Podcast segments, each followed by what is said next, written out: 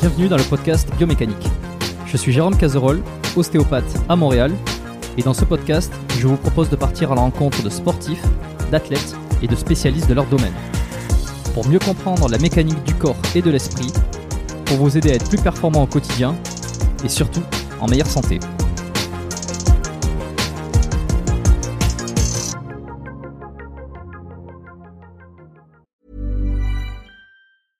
Ryan Reynolds here from Mint Mobile. With the price of just about everything going up during inflation, we thought we'd bring our prices down. So to help us, we brought in a reverse auctioneer, which is apparently a thing. Mint Mobile unlimited premium wireless. Ready to get 30, 30, bit to get 30, bit to get 20, 20, 20, bit to get 20, 20, bit to get 15, 15, 15, 15 just 15 bucks a month. So, Give it a try at mintmobile.com slash switch. $45 upfront for three months plus taxes and fees. Promo rate for new customers for limited time. Unlimited more than 40 gigabytes per month. Slows. Full terms at mintmobile.com. Avant de démarrer l'épisode, j'ai une excellente nouvelle à vous annoncer. Ça avait été un carton la première fois. J'avais reçu énormément de messages de remerciements. Ils m'avaient fait confiance. Ils ont eu raison. Et moi aussi. Et du coup, on a décidé de réitérer notre collaboration. Alors, vous l'avez compris, Unae est de retour sur le podcast. Et grâce aux nombreuses commandes de la dernière fois, ben, je vous ai encore négocié une super réduction. Et cette semaine, vous avez droit à 15% de réduction sur toute la boutique Unae avec le code biomécanique 15. Et c'est encore une fois de l'inédit. Alors, pour ceux qui étaient complètement passés à côté la dernière fois, Unae, c'est la marque de compléments alimentaires de Julien Vénesson qui fait l'unanimité dans le paysage français actuel dans le domaine de la santé et de la longévité. Ce sont des compléments d'ultra qualité avec des ingrédients de la plus haute pureté et qui sont issus de l'agriculture biologique. Ils ont une charte qualité incroyable et tout est vérifiable sur le site internet. Alors l'été arrive, il est temps de faire le plein de compléments et si vous voulez être au top de votre santé avec les meilleurs produits du marché, eh ben c'est l'occasion rêvée pour le faire. Je vous recommande à titre personnel les oméga 3 en bouteille qui sont considérés comme les plus quali actuellement sur le marché. Si vous voulez améliorer l'aspect de votre peau, la santé de vos articulations et de vos muscles, il y a aussi le collagène éthique qui est issu de poissons sauvages et d'ailleurs qui est en passe de devenir un best-seller chez eux. Euh, Je vous recommande aussi le magnésium Omnimag, hyper important pour le sommeil et la récupération nerveuse et musculaire. Vous avez aussi la vitamine D3 qui avait été un carton la dernière fois et qui est considéré comme beaucoup comme le complément à absolument avoir euh, et qui a un rôle dans quasi toutes les sphères de votre corps. Et puis ils ont aussi plein de nouveautés. Il y a le multivitamine spécial ménopause, il y a le sommeil serein qui est une version améliorée de la mélatonine pour ceux qui ont du mal à bien dormir. Il y a aussi, euh, alors je les ai pas encore testés, mais ça a l'air d'être du lourd. C'est le biotique immunité et le biotique digestion pour booster votre système immunitaire et votre microbiote. Enfin bref, vous allez sur la boutique, vous regardez ce qu'ils proposent, vous vous régalez. C'est sur unae.fr, unae.fr. La dernière fois, vous avez été des centaines à passer commande. Vous avez créé des ruptures de stock sur certains produits. Alors cette fois, bah, traînez pas. Et en plus, je vous rappelle que vous avez 15% de réduction avec le code biomécanique 15. Ils ne font quasi jamais des réductions aussi importantes vu la qualité de leurs produits. Alors c'est le moment d'en profiter. La promotion, c'est cette semaine uniquement. Ça se termine ce dimanche, le 12 mai. Alors profitez-en un max et faites-moi vos retours. Et maintenant, place à l'épisode. Voilà. Bon, toi, tu m'as dit que tu étais à Albi. Euh, non, non, pardon, que tu étais en région parisienne et que la prochaine compétition allait, allait se faire à Albi. Euh, donc, tout le monde t'appelle Rico, c'est ça hein? C'est ça. Et C'est ton pseudo sur les réseaux sociaux également. Rico Richmond Biden. Est-ce qu'il faut le prononcer avec l'accent anglais? C'est mieux avec l'accent vu que c'est un prénom anglophone. Mais bon, en Ouais. France, il y en a pas beaucoup qui le font avec l'accent, donc je prends. Ils disent Richemont ici. Richemont. Bon, et toi, est-ce que ça t'écorche l'oreille un petit peu? Bah, avant, je me suis habitué, mais c'est sûr que quand je suis en famille, parce que ma famille, elle est plutôt anglophone, quand je suis en famille, ça m'appelle tout le temps Richmond avec euh, l'accent. Ouais. Que je vais dehors, j'entends Richemont. Des fois, ça m'écorche l'oreille, après, on s'y fait. Ouais, bon, tu m'étonnes. Euh, je, bah, comment, comment tu préfères qu'on t'appelle, toi, généralement, Rico? Ouais, Rico, c'est plus simple, je, je suis habitué à ça. On va parler de, force athlétique aujourd'hui, parce que euh, c'est un peu ton domaine de prédilection. J'ai pas parlé beaucoup de force athlétique. euh, on a pu le remarquer sur les épisodes précédents ou ceux qui sortent là récemment. J'essaie d'aller voir d'autres horizons aussi. Tu vois, j'ai fait pas mal euh, d'épisodes euh, euh, avec des forces spéciales. Alors certains qui seront pas encore sortis au moment où on enregistre. Euh, un petit peu de, fitness, muscu, santé toujours. Hein, un peu d'ostéo aussi récemment. J'essaie d'élargir un peu. Mais euh, des fois, je reviens un peu à la, à la base de ce qu'est le podcast, euh, à savoir euh, l'entraînement euh, pur et dur, entre guillemets, euh, l'optimisation de ses, de ses performances, l'optimisation de ses entraînements, essayer de comprendre un peu les sports qui tournent autour de, de la force et, et du, du, du physique. Bon, il y a beaucoup de muscu, il y a du body, mais euh, il y a un truc qu'on parle que j'ai pas beaucoup parlé et pourtant qui existe quand même depuis longtemps, c'est la force athlétique, le powerlifting. Toi, c'est ton truc. on va tourner autour de là-dessus. et puis, je vais te laisser te présenter pour démarrer, ceux qui te connaissent pas encore. Ok. Donc moi je m'appelle Richmond Biden, donc je suis plus connu sur les réseaux sous le pseudonyme sous le pseudonyme de Rico. J'ai 20 ans, je fais partie de l'équipe de France de force athlétique ou de powerlifting en anglais. Euh, je suis membre de l'équipe de France. Euh, j'ai fait troisième au dernier championnat du monde et je suis actuellement champion d'Europe en titre. Euh, donc en junior, junior moins de 23 ans. Bon, félicitations déjà. Merci. Sacré palmarès. quand tu me dis l'équipe de France, ça représente quoi? Est-ce qu'il faut s'imaginer ça comme un peu l'équipe de France de foot ou l'équipe de France de, de, de, gym qui se qui sort tout ça en même temps pour faire des compètes? Ça, ça ressemble à quoi? Euh, alors oui, c'est plus ou moins ça. En gros, on a des convocations en compétition internationale et euh, bah la France envoie sa délégation quoi aux compétitions internationales. Donc on part on part pas tous en même temps, étant donné qu'en fonction de la catégorie d'âge et de poids, bon on, on compétite sur des jours différents. Mais euh, on est souvent plus ou moins dans les dans les mêmes hôtels. Euh, quand on a des stages, des stages nationaux, bah on va tous au Krebs. Euh, donc oui, il y a une sorte d'unité dans l'équipe de France en tant qu'équipe, ouais. mais c'est pas forcément comme euh, dans un sport collectif. Et euh, tout le monde peut y rentrer dans ce truc-là? Je veux dire, dès que tu as un certain niveau, comment ça se passe? Il y a des sélections? En gros, il y a un minima à avoir. Euh, en force athlétique, quand tu fais une compétition, donc euh, ton résultat, ce sera ton max au squat additionné à ton max au coucher, au développé mmh. couché, additionné à ton mmh. max au deadlift. Euh, et ça te donne un certain total. Et à partir du moment où tu arrives à un certain total dans ton dans ta catégorie de poids et d'âge, bah tu peux prétendre à une sélection en équipe de France. Donc euh, il faut avoir euh, du coup au minimum le minima Europe pour rentrer en équipe de France. Et alors c'est combien Alors ça, varie en fonction des catégories et, du et de, l'âge aussi? De, de l'âge aussi tu m'as dit C'est ça, de la catégorie de poids et de la catégorie d'âge. Poids et âge. Et alors toi, c'est euh, par exemple pour 23 ans, c'est quoi, moins 83 kilos Non. Euh, justement, je viens de passer en moins de 93 kilos. Mais oui, avant j'étais en moins de 83 kilos. Et alors là, par exemple, pour nous donner un des repères, euh, c'est quoi les, les le minimum pour être sélectionné? Dans ma catégorie d'âge en junior, pour te dire, vu que je suis vraiment au-dessus du minima, moi je me suis jamais demandé quel était le minima, mais il me j'ai regardé là. Il me semble que c'est 740 pour aller au championnat du monde et que c'est 725 pour aller au championnat d'Europe. 740. Putain, ça veut dire qu'il. Euh... Euh, Étant donné qu'il y a trois mouvements. C'est 700 pour aller aux Europes et 725 pour aller au monde. Je viens de vérifier. Ça veut dire qu'en en moyenne, bon, je, je, calcule ça en gros, hein, mais en moyenne, si tu fais pas 200 kilos sur chaque mouvement, au moins, enfin en moyenne, parce que tu peux faire, euh, j'imagine, plus, ça marche pas quoi. C'est que oui, c'est ça. Donc euh, il faut avoir, euh, il faut savoir s'équilibrer un minimum et bon, faut, bon, peut-être parfois tu peux jouer sur tes points forts aussi, mais pour atteindre 700, c'est clair que c'est pas donné. Et alors pour ceux qui savent pas du tout à quoi ça correspond la force athlétique, euh, est-ce que tu peux m'expliquer rapidement là pour un novice C'est quoi ce, ce sport là C'est de la muscu en fait. C'est de la muscu déguisée. c'est c'est ce qu'on peut dire pour faire pour faire bref. Mais en gros, euh, tout le monde connaît le squat, tout le monde connaît le développé couché, tout le monde connaît le deadlift, le soulevé de terre. Euh, en fait, c'est des compétitions où on a trois essais sur chacun de ces trois mouvements. Et à chaque essai, on doit mettre euh, une charge qui se rapproche de notre max en gros, en mettant les charges de manière croissante. Et à la fin de la compétition, on additionne nos meilleures barres sur les trois mouvements pour nous faire un total. Et le classement, il est au total. D'accord.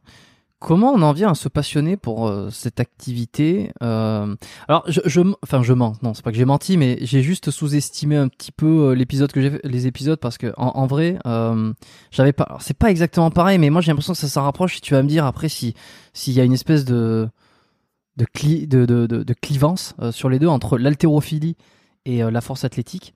Évidemment que ça, ça c'est pas la même chose, tu vois, mais Tu vas me dire, me donner si tu as été plus attiré par l'un ou par l'autre, euh, comment ça s'est déroulé? Euh, C'était Baptiste Marché que j'avais reçu sur le podcast quand même, euh, qui bon que tu connais forcément, puisque il a fait de la force athlétique pendant un bon moment. Alors aujourd'hui, je crois qu'il en fait plus trop. Euh, parce que, il a d'autres priorités sur sa chaîne, par exemple. Euh, donc j'ai déjà abordé ces trucs-là. Mais comment on vient, à- toi, en ce qui concerne, comment tu viens à, à t'intéresser à à ça, cette activité, euh, où a priori on se dit bah il y a que trois mouvements, on peut vite se faire chier, pourquoi on... Enfin bon, ça c'est les, les trucs que t'as dû entendre 36 000 fois quoi. Ouais. Euh, bah en fait, pour la plupart des gens qui, qui se passionnent, euh, qui se passionnent à la force athlétique, bah souvent ils viennent de la musculation.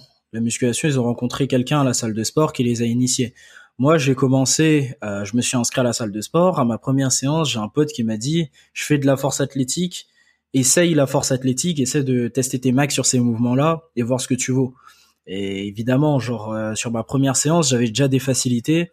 Et du coup, derrière, j'ai voulu continuer. Mais j'ai surtout. Alors par, par exemple, sur- ta première séance, c'était quoi tes... Pour qu'on se fasse une idée de ce que ça représente euh, un futur... Enfin, Je- en gros, j'avais 15 ans, euh, je pesais 66 kilos. Et sur ma première séance, j'avais fait une rep à 90 kilos clean au développé couché. Une rep à 130 kilos au deadlift et une rep à 105 kilos au squat. ok. Euh... ah, ce qui peut-être ce qui m'impressionne le plus, c'est peut-être le squat. À... Enfin, même si le développé couché c'est énorme, euh, 90 kilos pour la première fois que t'en fais, à 15 ans en plus. Euh, Tout le monde t'a- tout le monde t'a regardé avec des yeux. euh, Ouais, c'est ça. dit, Bah, qui lui surtout, quoi euh, un pote qui était avec moi, genre euh, ça faisait déjà un an qu'il était à la salle, il était coincé à 80 au coucher. Il m'a dit oh, c'est pas possible, t'es un monstre, faut absolument que tu fasses du power, tout ça. Et moi je savais pas vraiment ce que c'était que le power à l'époque, donc je me suis renseigné et petit à petit bah je suis rentré dedans. Ok. Et, et la muscu euh, classique, comme comme t'étais rentré là dans cette salle, finalement, ça t'a ça t'a pas euh, plus passionné? Bah euh, en fait au début j'avais mes parents ils voulaient pas me payer la salle de sport et j'étais trop jeune pour aller en salle, j'avais 15 ans. Euh, donc je faisais des pompes tout ça chez moi. Et quand j'ai eu l'opportunité d'aller à la salle pour la première fois, bah de base j'étais passionné pour la muscu. Mais vu que dès la première fois on m'a dit tu pourrais être fort en powerlifting, bah je suis directement parti dans le powerlifting et j'ai pas eu le temps de vraiment me faire mes marques et rentrer dans le bain de la muscu. D'accord, ouais, t'es parti direct. Comment ça se passe alors euh, tu, tu, tu, tu, rentres dans un club de powerlifting direct, de force athlétique, euh, t'as t'as un mec qui te prend en charge. euh, il, se passe combien de temps dans tout ça? Euh, alors, euh, c'est comme dans un club de, on va dire un club de gym peut-être quoi, ou un club euh, de sport de combat. Ce qui se passe, c'est que tu vas dans un club de powerlifting, oui, affilié à la Fédération française de force, Hmm. et tu demandes euh, à avoir une licence. Donc une fois que tu es licencié, bah t'as ta licence à la FFF et tu peux faire des compétitions. Donc ça commence comme dans tous les sports par les championnats départementaux, ensuite les régionaux, ensuite les nationaux et ainsi de suite. Et j'ai commencé du coup par euh, par les premiers pas, c'est la compétition débutant et ensuite euh, les départementaux, les régionaux, etc. Est-ce que c'est alors c'est toujours pas catégorie de poste, c'est-à-dire que t'arrives, euh, tu t'inscris, euh, t'as X personnes, euh, vous vous enchaînez tous euh, l'un après l'autre, et puis à la fin, donc euh, vous faites le le la, la somme des trois, et puis c'est c'est il y a le podium. C'est comme ça que ça se passe? C'est ça. Euh, en gros, on va on va s'inscrire. Enfin, il va y avoir des passages en fonction du sexe et de la catégorie de poids du coup. Euh, souvent, c'est les femmes les plus légères qui passent en premier pour euh, finir en première pour finir par les hommes les plus lourds et les plus vieux.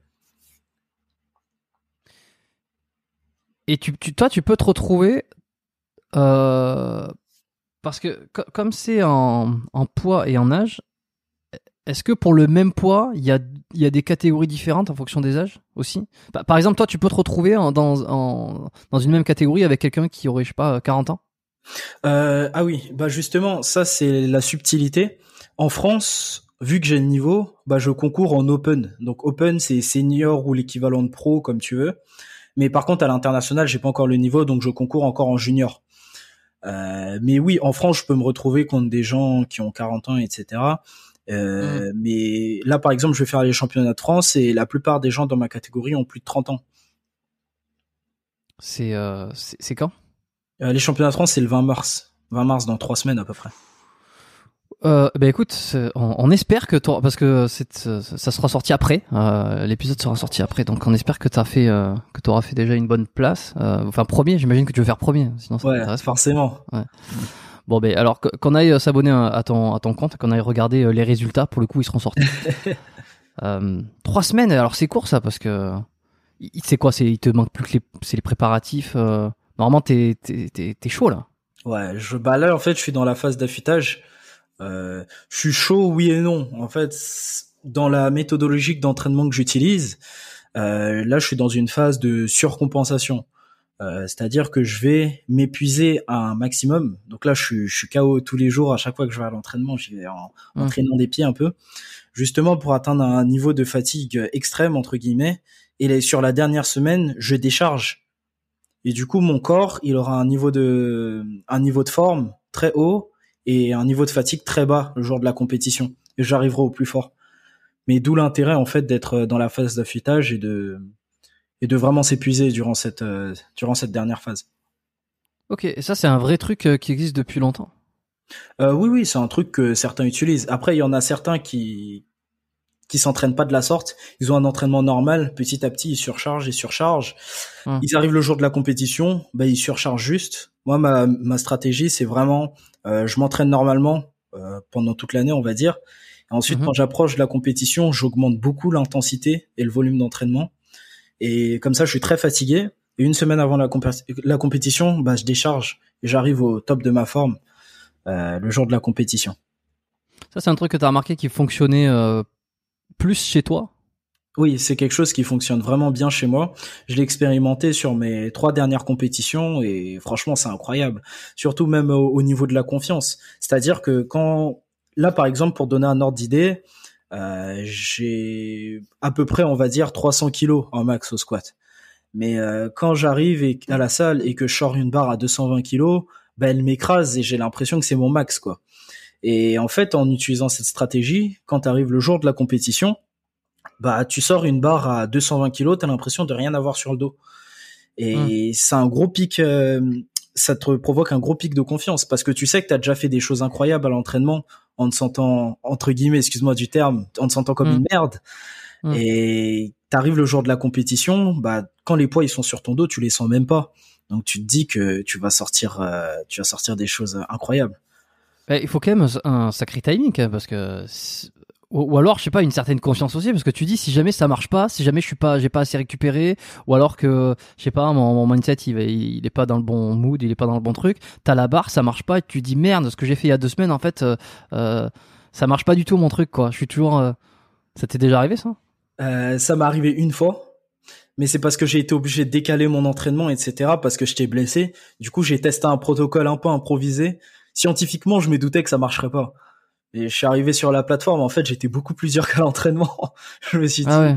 ah mince, la Non. journée elle va être longue. Ouais, tu m'étonnes, ouais. Et euh, ok, ok. Et alors pendant ta, c'est quoi, ces dernières semaines avant la compétition, tu, tu décharges, t'enlèves euh, du poids sur toutes tes barres euh, euh, pour bien récupérer nerveusement, musculairement, euh, tout? C'est ça. Ouais. Du coup, Ouais. sur euh, sur les trois mouvements. Et puis même euh, à côté de à côté de la musculation, bah j'essaie de pas faire grand chose, mais marcher beaucoup pour la récup active, mais pas trop me fatiguer mentalement tout ça. Je prends vraiment une semaine pour moi avant la compétition, et après le jour de la compétition c'est parti. Ok. Et ça veut dire que tu m'as, tu m'as dit la muscu là, tu fais des séances de power et des séances de muscu, ou est-ce que tu fais juste ces trois mouvements et ça veut dire que je sais pas, du leg extension ou ou des fly ou n'importe quoi, tout ça, ça existe pas chez toi? Euh, si, en gros là je suis en phase d'affûtage, donc ça existe pas trop. Là je me concentre vraiment sur les trois mouvements, tout le temps en force. Mais sur euh, avant d'arriver sur les phases d'affûtage, j'ai des gros cycles d'hypertrophie. Et si j'ai beaucoup de rowing, beaucoup de fly, des curls, des extensions triceps, des leg curls, tout ça. Donc euh, j'ai j'ai quand même ça. Ça, ça te sert à quoi C'est pour bâtir du muscle et pour bâtir de la force, ou alors pour garder. Enfin, c'est c'est- c'est à quel objectif, sachant que toi, ton physique, tu t'en fiches. Enfin, tu t'en fiches pour la pour ta compétition. T'en as rien à foutre qu'il soit qu'il ressemble à ça ou qu'il ressemble à ça. Finalement, ce que tu veux, c'est c'est soulever ton poids, faire le maximum. Après, on parle pas des réseaux, euh, tout ça, mais ça sert à, ça te sert à quoi de la muscu dans ce cas-là? Euh, en gros, plus un muscle est gros, plus il est potentiellement fort. Mhm. Et il faut qu'en fait euh, ton muscle soit le plus gros possible et toi, faut que tu sois le plus sec possible en même temps, tout en remplissant ta catégorie pour être euh, le plus potentiellement fort, on va dire. Donc euh, j'ai tout intérêt à- aussi à faire de l'hypertrophie parce que je rencontrerai rapidement mes limites si je joue que sur le facteur système nerveux pour gagner de la force. Parce qu'en gros, on va dire que là, Ouais. en étant en phase, en, en étant en phase d'affûtage, on me concentre vraiment sur les trois mouvements avec euh, pas forcément beaucoup de rep range, de fourchettes de répétition d'hypertrophie Mhm. bah, j'améliore mon système nerveux. Mais si je fais ça toute l'année, ça marche pas parce que déjà mon système nerveux il va cracher parce que c'est trop intense et ensuite parce que j'aurai trop peu de gains en termes d'hypertrophie. Donc Hmm. il faut créer du muscle pendant une période de l'année. Moi c'est ma façon de voir les choses et selon la science c'est un peu la manière la plus viable d'agir. Il faut créer du muscle pendant une euh, une bonne période de l'année et ensuite tu optimises cette masse musculaire que tu as pris en te concentrant un peu plus sur les facteurs nerveux. Même si quand tu prends du muscle, tu optimises toujours tes facteurs nerveux, et même quand tu optimises tes facteurs nerveux, tu prends un petit peu de muscle. Faut voir ça comme un spectre en fait, c'est pas deux, deux opposés. Euh, je sais plus avec qui j'en avais discuté euh, de ça. À force, bon, euh, il devait y avoir du Rudy Koya aussi, je pense, euh, sur le podcast. C'était peut-être le premier que j'avais enregistré avec lui. Tu connais Rudy? Oui, bien sûr, ouais, bah Ouais. en commençant en commençant la force, je regardais tous les trucs sur Superphysique hein. Rudy, ouais, je, que- je connais depuis très longtemps. Et lui-même a commencé comme ça. hein. Il a commencé par la force au tout départ, avant de, bah, de basculer dans, l'hypertrophie pure et de devenir euh, ce- le monstre qu'il est aujourd'hui. Comme euh, tu paies, euh, non, euh, combien tu mesures toi? Un mètre, tu m'as dit. Tu m'as en fait, ça, ça varie, c'est étonnant. Mais j'ai fait une visite médicale, j'ai fait une visite médicale il y a deux semaines et j'étais à 1m79. Ok. Et ça, quand tu dis que ça varie, c'est quoi? Tu montes à 1m90 euh, ou tu descends à 1m60 des fois? J'ai jamais vu ça, hein, franchement. Ça pourrait être. Bah, en fait, euh, ma taille varie de 2 cm. Elle est entre 1m81 et 1m79. Et je Hmm. pense que ça doit être à cause du squat. Parce que des- parfois, ça peut arriver que le squat tasse les disques. Hmm. Bien, euh, tu sais, si on se mesure le matin, ouais, ouais. ouais. si on se mesure le matin, bah, on est, on peut être plus petit, euh, plus petit ou plus grand, je sais plus, que si on se mesure le Non. soir, tu vois. Plus grand, plus grand, c'est ça. C'est, c'est entre les, entre tes vertèbres, les disques vertébraux, les intervertébraux, ils sont, euh, ils, ils captent l'eau, hein, ils attirent l'eau, et, euh, et alors en fonction de la gravité, euh, lorsque tu es allongé, euh, la gravité s'exerce pas sur ta colonne. Donc c'est, il y a une, il y a une composante à l'intérieur des disques intervertébraux qui fait que ça attire, euh, attire la flotte et les fait un peu gonfler. Et donc quand t'es le matin, d'ailleurs, c'est ça. hein, il vaut mieux, vaut mieux faire des se prendre en- si, si tu veux avoir l'air moins gros ou plus élancé, vaut mieux se prendre en photo le matin, t'es un peu plus grand. En plus de ça, il y a, y a le l'eau euh, sous le, euh, le- la rétention d'eau au niveau du ventre euh, qui peut être répartie tout au long du, du corps, tu vois, parce que bon, bref, euh, c'était dans les, les, les bouquins de laver ça que j'avais eu ça aussi. Euh, et alors quand tu fais du squat ou quand tu marches ou quand tu cours, évidemment, ça te tasse comme ça et la gravité fait que ça, ça comprime entre guillemets les, les disques intervertébraux et ça chasse l'eau et donc ça tu, tu perds en taille. Mais 2 cm, en fait, ça me paraît pas énorme. Hein. Ouais. paraît pas énorme. Enfin, pas anormal, quoi, en tout cas. Et, euh, Donc ouais, je disais euh, Rudy Koya ou alors c'était peut-être Nicolas Gravis aussi. C'est un, un vieux épisode. euh, je sais pas si tu connais. euh, c'est il, faisait de l'haltérophilie pendant un bon moment. Je sais plus s'il en fait toujours. Nicolas, si t'écoutes ce podcast, dis-moi. Ah, je connais pas. Nicolas, comment Euh, tu as dit? Gravis. Ah non, je, ça me dit rien. Gravis. J'ai retrouvé le, le numéro de l'épisode euh, que je dois avoir là, pas loin. Euh, vraiment dans les premiers. Le, le 13, le numéro 13 que j'avais enregistré euh, avec lui. Et alors, la force, euh, elle, est, elle, est, elle a plusieurs origines. C'est la, la technique. Euh, le, ben, le muscle aussi, comme tu me dis, c'est pour ça que tu, finalement tu fais de l'hypertrophie, c'est que plus tu vas avoir de fibres musculaires, plus tu vas être capable de développer de la force. Euh, et, et c'est quoi l'autre? C'est ah oui, le, le système nerveux. Mais tu as aussi le, l'intra- euh, la- les connexions Intramusculaire. intramusculaires. euh, Intramusculaire, c'est ça. Ouais, Intramusculaire, ça, intermusculaire, ouais. C'est- quoi exactement? Je, je me souviens plus. euh, euh, c'est quoi? C'est la, la, la coordination, tout ça? En gros, bah, il va y avoir la coordination entre tes muscles et il va y avoir la coordination à, à l'intérieur de ton muscle, euh, c'est-à-dire ta, ta capacité à recruter des fibres et aussi, euh, c'est- il va y avoir aussi la typologie musculaire qui va entrer en jeu. Euh, les, tu sais, avec les fibres 2B, 2A, les fibres Mm. 1. Mais bon, après ça aussi, c'est beaucoup une question de prédisposition, donc c'est un autre débat. Toi, à quel niveau tu t'es intéressé à, à tout ça? Euh, Est-ce que t'as t'as bouquiné, t'as as, as, lu plein de trucs, des articles, t'as regardé des vidéos, tu t'es à fond renseigné sur ça, ou euh, ou t'as pas voulu aller trop dans la science et dans le, la, la, théorie, mais vraiment t'entraîner quoi? Ou alors est-ce qu'il y a un juste milieu? Euh, Je suis vraiment beaucoup allé dans la théorie parce que moi quand je fais quelque chose, j'aime bien tout le temps le faire à fond, mais ça peut être une qualité comme un défaut. Et mmh. vraiment quand j'ai commencé, j'avais 15-16 ans. Mais euh, en fait, l'été, au lieu d'aller dehors, bah, je le passais à lire les bouquins de Lavier, faire des fiches, tout ça. J'étais sur Super Physique, je faisais des fiches. Et à force, bah, c'est comme ça que j'ai bâti mes connaissances. Et aujourd'hui, je suis en STAPS, donc ça aide à un peu mieux. Euh... Je sais pas si tu connais STAPS, vu que t'es canadien? Je suis pas canadien, je suis français, euh, qui suis expatrié à, à, à Montréal. Un expatrié à Montréal. Ouais, c'est Ah, pour ok, ça que j'ai ok. pas, j'ai pas, j'ai pas un accent euh, qui, euh, qui accroche, qui accroche. Je suis désolé pour bien tous ce les que je- Québécois. Ouais, donc qui accroche l'oreille des Français. Voilà, c'est l'accent. euh, c'est- Chacun a son accent, on va dire. Hein, c'est comme ça, on se met tout le monde dans la poche. Euh, mais non, non, je suis, euh, moi, je suis français. J'ai fait mes études à Bordeaux, donc je suis de la région. C'est pour ça que quand tu m'as parlé de, de, de Albi, euh, je vois le- l'environnement. Et donc, euh, oui, euh, Ouais, et du coup, bah là, je suis en licence STAPS, donc ça m'aide à ouais, un peu mieux cerner tout ça. Ok. Et tu, tu, veux- tu veux être. euh, Parce que c'est vrai que t'es jeune, quoi, 23 ans finalement. Euh, tu 20 veux ans, être, 20 ans. euh, Ah, j'avais compris 23 tout à l'heure. Ah non, 20, ouais. Ah, putain, je me suis mélangé avec tous les chiffres, putain, c'est impressionnant. C'était junior fais moins de 23 ans, c'est ça. D'accord, ok, dans les moins de 23 ans, très bien. Et, euh, et tu, tu veux être quoi, finalement Tu veux devenir prof de. Enfin, tu veux devenir pro peut-être Il y a de la- il y a de l'argent dans ce milieu. euh. Non, pas énormément, mais par rapport à mon avenir, en fait, je suis vraiment dans le flou parce que récemment, j'ai vraiment eu une grosse expansion sur les réseaux et ça m'a ouvert des perspectives d'avenir que j'aurais pas imaginé il y a six mois ou il y a un an. Donc franchement, je sais pas quoi faire plus tard, mais c'est pas dans le sens, euh, pas dans un sens euh, péjoratif, mais vraiment dans un sens, euh, j'ai vraiment beaucoup de possibilités et je sais pas. Mais là, le premier objectif, c'est d'avoir une carte pro pour pouvoir coacher en présentiel et ensuite pour la suite, je verrai. Et c'est quoi qui t'attire? Euh, vraiment tout, mais c'est surtout bâtir, euh, bâtir mon truc, bâtir mon empire. C'est-à-dire pouvoir euh, aider des gens, apporter ma pierre à l'édifice dans le sport, que ce soit dans le powerlifting ou dans la musculation. Hmm. Franchement, en gros, c'est ça. Et du coup, il en découle pas mal de trucs, comme avoir ma salle de sport, euh, pouvoir euh, bosser en partenariat avec euh, d'autres professionnels du sport, comme des kinés, des ostéos, etc. Je t'avais vu avec. T'avais fait une vidéo avec Avner, hein Road to Saiyan, sur sa chaîne Road to Saiyan. ça s'est Comment ça s'est passé?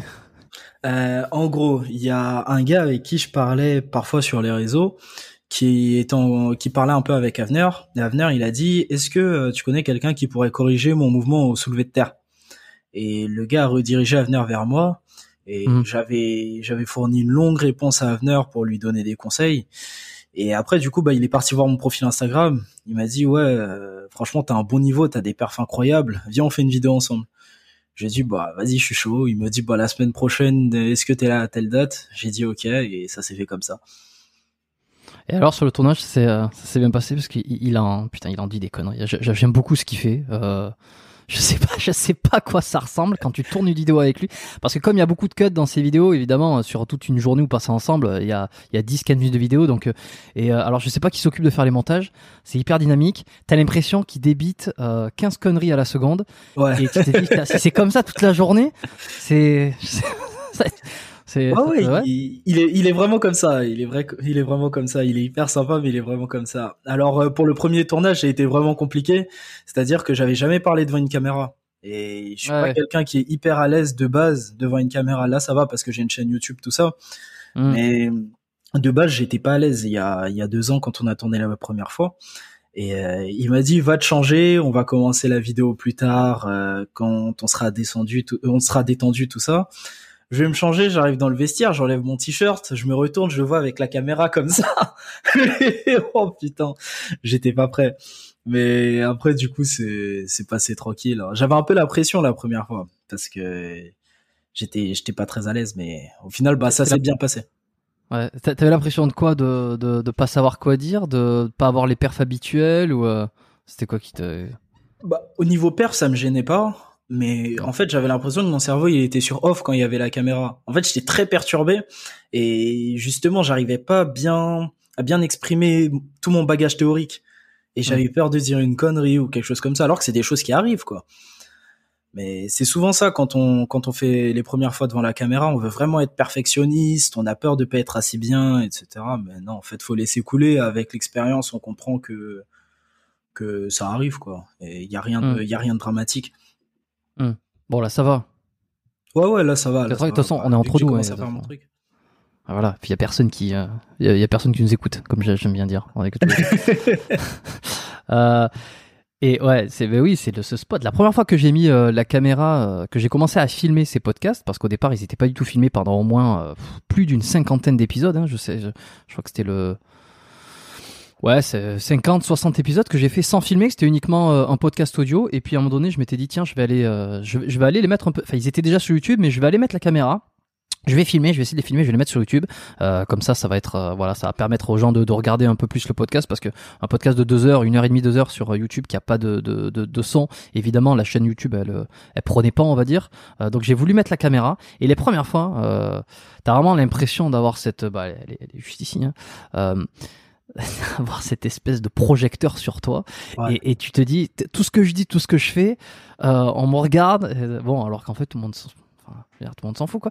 Et, et le truc moi qui m'a aidé à surpasser ça, c'est de me dire en fait il y a juste une seule personne qui est en train de me regarder en ce moment. Bon, en l'occurrence toi, mais admettons on est juste tous les deux euh, parce que moi je te vois de face avec l'ordinateur. Admettons il y a juste une personne derrière son ordinateur qui nous regarde ou euh, qui, qui écoute le, qui écoute et regarde le podcast sur YouTube. Euh, et donc voilà, donc je me dis bon, il y a qu'une seule personne, ça va. Et c'est une personne multipliée par euh, ben, le nombre euh, d'audience que t'as, tu vois. Donc ça rassure un petit peu, mais mais tu, tu fais, tu, tu finis par t'y faire, ça fait un peu bizarre. Maintenant, maintenant c'est bon, t'es maintenant t'es chaud, tu peux faire euh, des conférences sur devant 15 000 personnes sur la force athlétique. pas encore, je dirais, je dirais pas encore ça, mais oui, maintenant c'est, maintenant je suis beaucoup plus à l'aise, quoi. Même à force, en fait, de tourner mes propres vidéos. Là, je fais, j'ai fait pas mal de facecam, de vidéos facecam où je parlais tout seul pendant 30-40 minutes. Bah, Mm. au final, oui, c'est, ça va beaucoup mieux et je relativise beaucoup mieux. Euh, comme toi, t'as dit, euh, on parle qu'à une seule, enfin, il y a, il y a qu'une seule personne qui nous regarde et Mm. ça passe beaucoup mieux comme ça, tu vois. Mais Mm. les premières fois, en fait, tu te dis, tu te dis pas forcément tout ça. C'est clair. Il est, il est fort, euh, à Avenir. Hein. Je veux dire récemment là. Alors, je- on me l'a demandé sur le podcast une ou deux fois. J'ai un peu, j'avais fait euh, un ou deux allers-retours avec lui. Je sais qu'il est beaucoup occupé. Il a des tournages, il a plein de choses. Donc, euh, euh, des fois, je j'insiste pas tant que ça. Mais euh, j'espère le recevoir un jour ici là, parce que il, il a quand même un sacré parcours aussi. En ce moment, il est à fond dans son, dans sa période euh, force athlétique. Il a un sacré niveau, non? Qu'est-ce, toi, professionnel, qu'est-ce que t'en penses? Euh, au squat, je, je crois qu'il fait pas de squat, mais par contre, oui, oui, très bon niveau au soulevé de terre. Deadli- Deadlift, ouais, ouais. Au au deadlift, très très bon niveau. Bah surtout, moi, ce que je respecte, c'est que il est parti de rien. Quand je, quand on a tourné la vidéo ensemble, il avait vraiment aucune technique. En fait, il avait juste Ouais. vu le mouvement deadlift. Il s'est dit, je vais être fort dessus. Et il a fait vraiment beaucoup d'efforts sur ce mouvement. Et là, je, de ce que j'ai vu, il se rapproche des 260 en, en max. Et là, maintenant, il a vraiment une technique clean, quoi. Donc, il est parti de rien. Il avait pas d'objectif de compétition ou quoi que ce soit. Et là, il a réussi à faire quelque chose de très bien. Même au développé couché, je connais pas son niveau exact. La dernière fois que je l'ai suivi, je crois qu'il avait 117 kilos, 8 répétitions. Donc c'est c'est très très bien pour quelqu'un qui fait pas de compétition. Donc oui, sacré niveau. Et même physiquement, il est il est devenu bien clean et il est devenu massif. Hmm. Tu le coaches? Tu l'as coaché? T'as voulu le coacher? Euh, non, je le je le coach pas. Il a son coach, mais par Ouais. contre, quand on a fait des vidéos ensemble, bah, je lui ai apporté des correctifs techniques Mm. qui l'ont aidé. Et on a fait deux vidéos. Et dans les deux vidéos, bah, je lui ai apporté, je quelques correctifs techniques.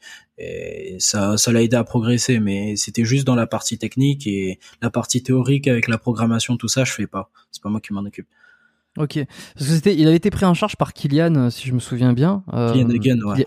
Kyli- Kylian Hagen, ouais, et il avait eu un bon physique. Alors, il avait euh, à un moment donné parlé un peu justement de, de cycle de progression, tout ça, et c'était ce qui avait mis la puce à l'oreille à pas mal de monde sur euh, sur son coach. Je m'étais, je m'étais demandé à un moment donné, est-ce que c'est pas Rudy Koya qui le coach? Je trouve ça. Et puis non, finalement avec Kylian. Euh, je sais pas s'ils se connaissent les deux, tiens. Et euh, que j'avais eu la chance de recevoir aussi, j'avais fait un super épisode avec lui, euh, qui, a, qui a beaucoup, euh, qui a beaucoup plu. Euh, j'ai pas les numéros. hein. Je, laisserai les. J'essaierai de trouver les épisodes pour ceux qui nous écoutent, qui ont, qui découvrent ou qui n'ont pas euh, écouté les épisodes que j'ai mentionnés. Je, les laisserai dans dans la description euh, du, podcast. Il y aura les les liens pour aller retrouver chaque, épisode, chaque épisode je parle. Et Et c'est un truc qui se fait de plus en plus là, tu sais, les, les espèces de collaborations comme ça. Tiens, c'est lui qui me coach, sans forcément de rémunération, mais ça va gagner un, un truc de visibilité, tout ça. C'est un truc que, je sais pas, tu as pensé. euh, alors pas forcément avec lui, mais Ouais, ouais, j'y ai pensé là. J'avais deux, trois noms d'influenceurs entre guillemets euh, en tête et dans dans mes DM du coup. Et, euh, Bon, il y a rien, il y a rien d'officiel là, mais je pense que ça va se faire sous peu dans les mois à venir. je vais faire une petite collaboration avec avec un youtubeur. Ouais, un ou on a le droit d'avoir. euh, on a le droit. J'ai le droit, puisqu'il y a personne qui nous écoute. J'ai le droit d'avoir un. euh, un- Pour l'instant, j'ai pas le droit de spoil. Bon, ok. Est-ce que, est-ce que tu pourras me donner un indice en privé après ou même pas? Euh, ouais, ouais, je pourrais te donner un indice. Bon, ok, je note. Euh, Qu'est-ce que je veux dire? Ouais, et, et euh, ça te t'aimerait le, le coacher euh, sur le sur la force ou euh, enfin t'aimes- si tu me dis non, euh, enfin tu peut-être que t'auras pas envie de me dire non, mais je veux dire, tu as déjà pensé ou c'est c'est un truc qui te plairait? Je sais pas ce que du Euh, coup, si, bah, si nous en- Franchement, euh, j'aimerais bien coacher euh, énormément de monde sur la force. Donc, euh, Ouais. si tu me si tu me sors le nom d'avenir, oui, évidemment. Après, lui, il a déjà son coach et ça fonctionne bien. Euh, ça fonctionne bien ensemble. Mais oui, le profil d'avenir, oui, forcément, c'est c'est un profil qui m'intéresserait. Ok. Euh, et donc, à quoi ressemble euh, Alors, tu, tu m'as parlé un peu de l'affûtage sur les tes, tes préparations de compétition. Euh, quand tu euh, quand t'es en dehors des compétitions, quand t'en as pas une qui arrive dans les prochaines semaines, à quoi ça ressemble un entraînement en, en powerlifting, en force athlétique pour progresser? Est-ce qu'on est sur de, un peu comme en muscu, euh, de la surcharge progressive euh, Chaque semaine, on met on met plus? Est-ce que est-ce qu'on s'entraîne tous les jours? Parce qu'il y a que trois mouvements, donc faut aussi récupérer. Comment ça s'organise tout ça? Alors, euh, ça ressemble énormément. Enfin, mon programme personnellement en phase euh, en off season, c'est comme ça qu'on appelle euh, la période où on a on est loin d'une compétition. Mon Mm. programme, il ressemble énormément à un programme de musculation. En fait, je me concentre euh, sur mes points faibles durant le off season, ce sur quoi je peux pas forcément bosser en période d'affûtage. Et souvent, je, je me sers du off season pour bâtir du muscle. Donc, bâtir du muscle sur mes points faibles, ça peut être euh, le dos, les ischios. Et il y a vraiment beaucoup de volume d'entraînement. Donc la surcharge progressive à mon niveau, je peux pas me permettre de rajouter 2,5 2,5 euh, kilos chaque semaine. Donc euh, j'essaie de faire une surcharge progressive en rajoutant par exemple une série, en rajoutant une répétition, euh, en rajoutant de la fréquence, donc euh, en Mm. passant de 2 à 3 squats euh, par semaine et du coup en en profitant pour ajouter un peu plus de volume d'entraînement. Euh, et voilà, petit à petit comme ça, je me bâtis une bonne capacité de travail et et du coup ça me ça me ça me bénéficie quand je rentre sur une période d'affûtage parce que j'ai une meilleure capacité de travail. Et comme on disait tout à l'heure j'ai une euh, meilleure euh, j'ai plus de masse musculaire et du coup j'ai plus de potentiel nerveux. Et ça, co- combien de temps dure euh, l'affûtage? Euh, moi mon affûtage il dure six semaines à chaque fois Donc pendant six semaines, tu grimpes sur les sur les barres, t'essaies de tu, tu, tu fatigues ton organisme, ton système nerveux à fond avant de avant la dernière semaine de, de faire un stop. hein, c'est ça. c'est ça donc en gros euh, si tu prends un plan sur euh, sur une saison on dit que la dernière semaine de la saison c'est la semaine de compétition euh, grossièrement moi je vais partir sur euh, 8 à 12 semaines de off season si on veut Euh, après je vais partir sur environ 6 à 8 semaines de programme vraiment axé force un peu plus spécifique c'est-à-dire un peu plus penché sur le squat le bench le deadlift et un peu plus avec des rep avec des rep range un peu plus bas, des fourchettes de répétition un peu plus Mhm. basses. Et ensuite, je vais partir sur euh, six semaines d'affûtage. Ça veut dire que pendant tes premières semaines, t'es plus sur la construction musculaire que sur. euh, tu, mais tu travailles quand même la technique? Oui. sur les, bah, les trois mouvements de base? Bah, en fait, euh, la technique, elle se, dans ma façon de voir l'entraînement, la technique, elle se travaille toute seule entre guillemets. À force de pratiquer, tu faut que tu sois conscient en fait de tes points forts et de tes points faibles sur le mouvement. Par exemple, si tu n'arrives pas à installer de la tension en bas du mouvement, bah peut-être que tu vas faire plus de séries, mais tu vas faire des séries plus courtes, ou tu vas te concentrer sur le fait d'installer de la tension sur le bas du mouvement, et c'est comme ça que tu vas bosser la technique. Euh, ou bien tu vas ralentir le, tu vas le faire tes mouvements en tempo, tu vas ralentir le mouvement pour bosser la technique, par exemple sur la partie basse. C'est un exemple. Et je travaille la technique en exécutant euh, les mouvements de base, en faisant du squat, du DC, du deadlift. Et oui, je vais me concentrer sur ça durant le off-season. Ok. Est-ce que tu t'es déjà blessé euh? Alors là, oui. Euh, après, sur le haut du corps, je dirais que j'ai surtout eu des bobos, genre euh, contracture trapèze, euh, tendinite au bras, mais ça, ça arrive à tout le monde, même à des pratiquants lambda. Et par contre, sur le bas du corps, j'ai eu une grosse blessure au... un peu avant les championnats de France de l'année dernière et au championnat de France du coup. Je pense que je me suis déchiré l'adducteur. Après, j'ai jamais eu de jamais eu de diagnostic, ouais, de confirmation, mmh. jamais objectivé quoi. Mais en tout cas, douleur euh, très très très vive. Genre, je le, T'as vu le médecin à personne. Ouais, ça doit faire mal. Oui, j'ai vu, le médecin. J'ai vu le médecin, le kiné. Ouais, parce que de toute façon, sur une déchirure, il n'y a pas d'examen, euh, à moins qu'elle soit juste énormissime. Euh, bon. et alors, comment, comment c'est quoi? Sur un squat, tu descends et, c'est. comment ça s'est. Ou sur un soulevé terre, c'était comment? Bah, en fait, de base, vu que je suis en STAPS, on fait pas mal de sport. Et une fois, en judo, bah, j'ai tenté une projection sur quelqu'un. Même si je trouve ça un peu idiot de faire du sport à côté alors que t'es sportif de haut niveau, mais bon ça c'est un autre débat. J'ai tenté une projection euh, sur quelqu'un et je suis pas, je suis pas hyper, euh, je suis pas hyper avancé sur le judo et du coup mon pied il est resté dans le sol. C'est une erreur technique que j'ai faite et mon adducteur il a tiré et je pouvais plus marcher pendant presque deux jours après. ah donc tu t'es prêt, tu t'es prêt, euh... pré blessé quoi. Ouais.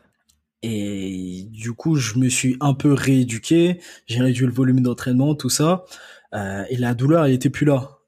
Mais après, dès que je montais un peu mon volume d'entraînement pour arriver sur des volumes d'entraînement sérieux, sur une phase de force, bah, je recommençais un peu à avoir mal. Et hmm. du coup, quand je faisais ma préparation en championnat de France, dès que je suis rentré dans ma phase d'affûtage, j'ai commencé à mettre beaucoup de volume d'entraînement. Bah, j'ai eu vraiment très mal et j'ai essayé de me conserver un peu, faire euh, faire comme je pouvais, bricoler avec les tu, moyens tu, du bord. Tu consultais quand même, t'essayais de voir qu'est-ce qui allait pas? Oui, oui, je suis parti, je suis parti, je suis parti voir un kiné. Il me donnait des exercices de rééducation à faire. Bah, je lui expliquais mm. la situation dans laquelle j'étais. Euh, il trouvait que c'était une situation délicate quand même. Un peu merdique même. Ouais. T'as mal, mais t'as la compète qui arrive, c'est un peu. Ouais. C'est ça, c'est ça. Bah, je suis arrivé le jour de la compétition. J'ai fait mon premier squat. J'ai eu hyper mal. J'ai fait le deuxième squat. Au deuxième squat, euh, je te montrerai la vidéo après. Hmm. Même si tu veux l'intégrer dans la vidéo, j'ai lâché la barre au squat. Quand je suis on la retrouve sur ton Instagram, celle-là? Euh, Non, je l'ai pas mis sur Instagram, celle-là. Ok, bah tu me, tu m'enverras le truc après. Euh, donc, euh, t'as lâché sur le sur le soulevé terre. Non, sur, le, squat. J'étais sur le squat comme ça. Je suis descendu en bas et hmm. quand je suis remonté, ah, j'ai eu une énorme douleur dans l'adducteur j'ai lâché la barre, je me suis attrapé la cuisse alors que j'avais 282 kilos sur euh, sur l'arrière d'épaule. Mais c'était un réflexe mm. en fait. Et heureusement il y avait les il y avait les spotters derrière qui ont attrapé la barre tout ça. Mais ouais, donc euh, très très très grosse douleur. Mais sur le jour J, bah l'adrénaline ça peut ça peut faire faire n'importe quoi. Parce que sur le jour J, je suis repassé au squat après. Juste après ça, tu t'es dit euh, quoi J'étais mal placé, euh, c'était un coup de malchance, ça c'est que tu bah juste après ça, je me suis dit bah c'est mon adducteur qui c'est mon adducteur qui m'emmerde quoi. Et je me suis dit euh, oui gros coup de malchance, mais je suis obligé de retenter parce que sinon euh, je vais pas gagner le championnat de France. Et je sais pas, là, tu trop crois... déterminé. Pardon? Et tu crois tu crois dur comme fer que que sur ton sur le la deuxième fois t'auras pas mal? Tu te dis allez la deuxième fois ça va passer. Ah bah je me suis dit je serre les dents et je me suis dit ça va passer parce que avec le mental, je pense qu'on peut faire euh, beaucoup de choses. Et je me suis dit, ça va passer. Si ça passe pas, je meurs.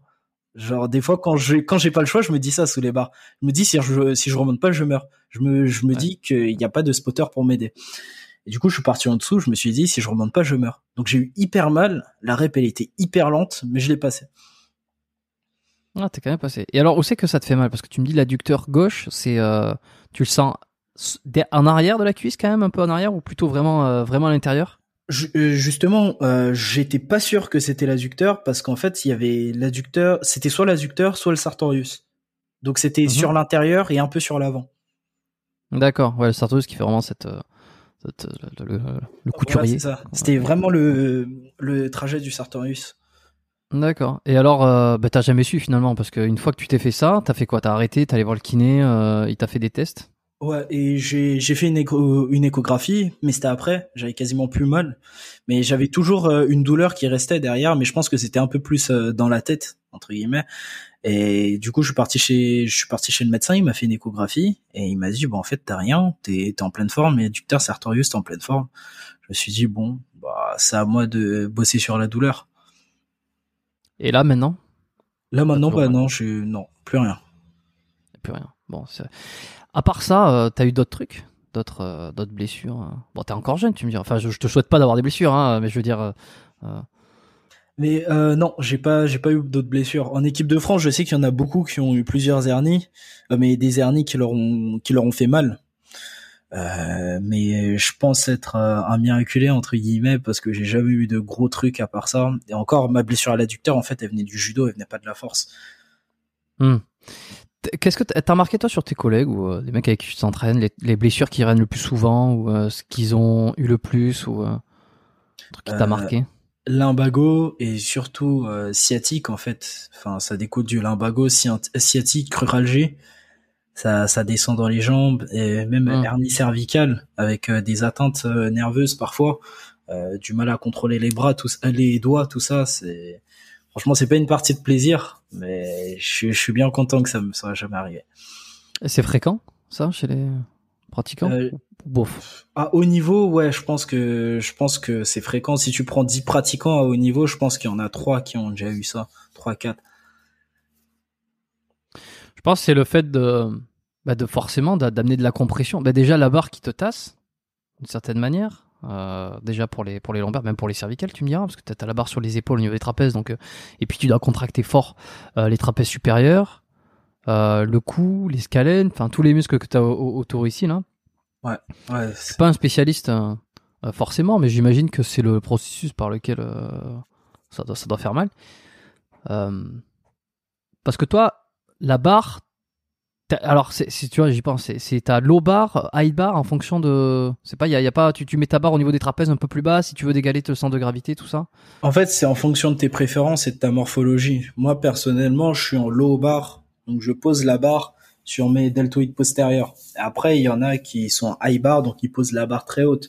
Euh, Ouais. C'est ce qu'on appelle justement en français le squat nuque. Ils la posent euh, sur les trapèzes là. Ouais. Moi, je la pose toi, un peu plus basse.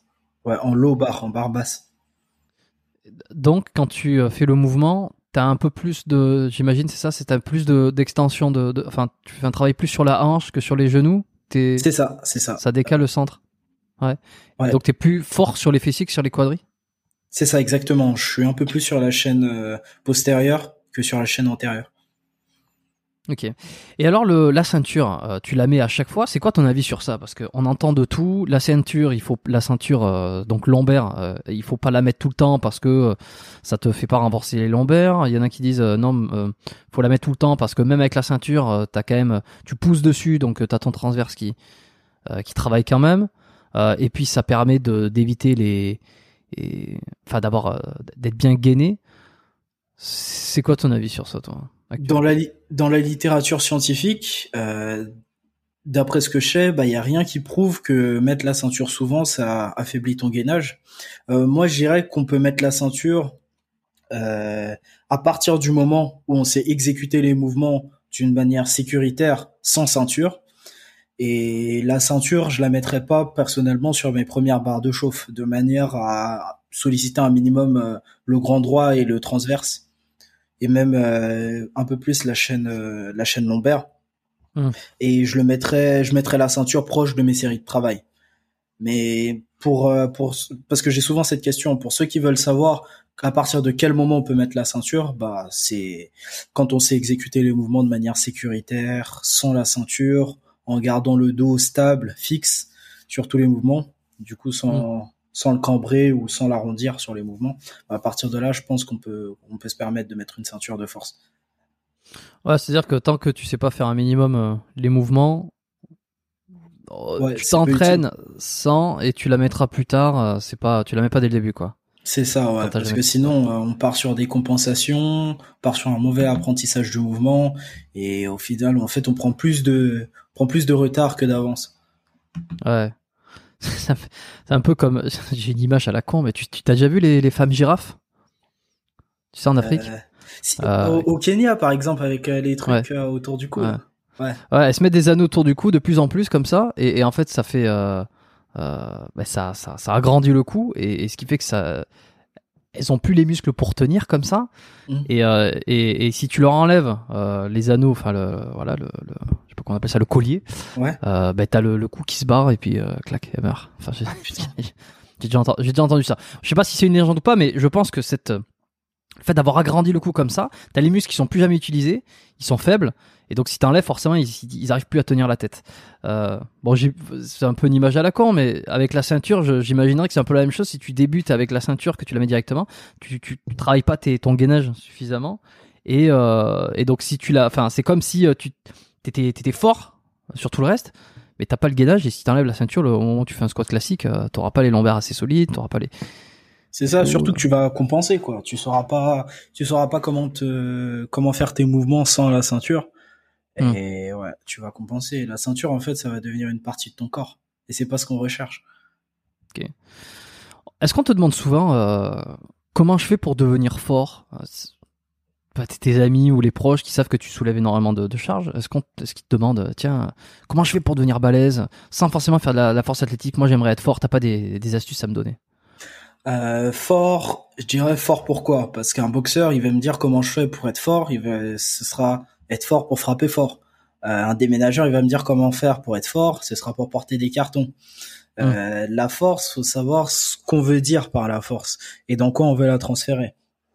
Euh, du coup, on va pas travailler de la même façon en fonction de, en fonction de notre objectif.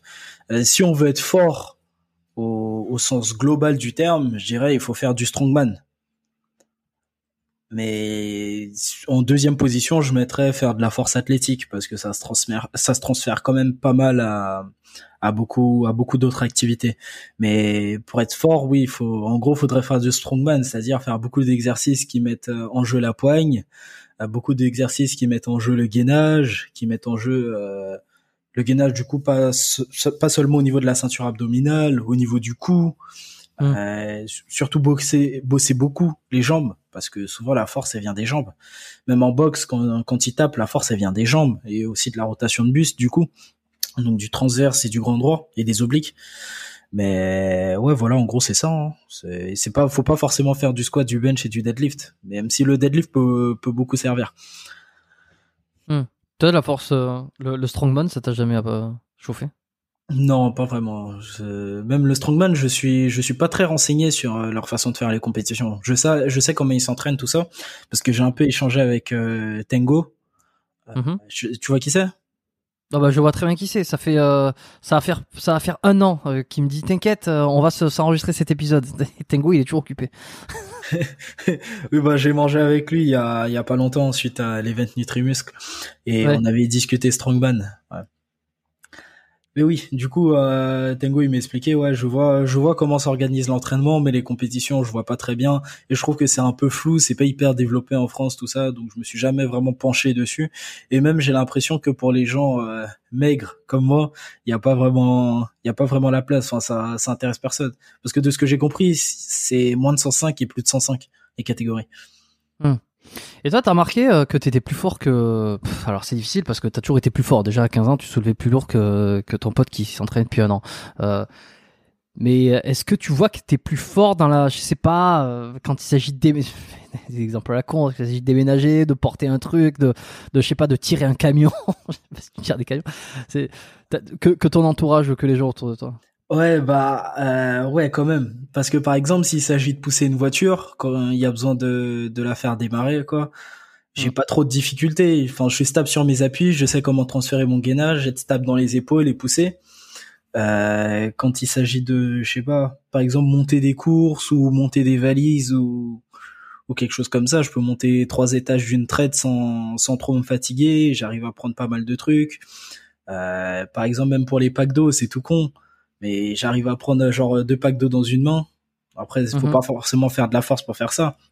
Mais voilà. Donc ça aide euh, sur des petits trucs du quotidien. C'est sûr que quand tu transportes à chaque fois des plaques de 25 entre tes doigts comme ça, quand tu portes euh, les packs d'eau qui font 10 entre 5 et 10 kilos, bah c'est facile. Hmm, ouais, je vois, ouais. Et ça, tu penses que c'est euh, à combien de pourcentage, si tu peux l'estimer, c'est dû euh, à, à, à ton entraînement en force athlétique ou à juste à, à- à ta génétique et t'es juste plus fort de base que tout le monde?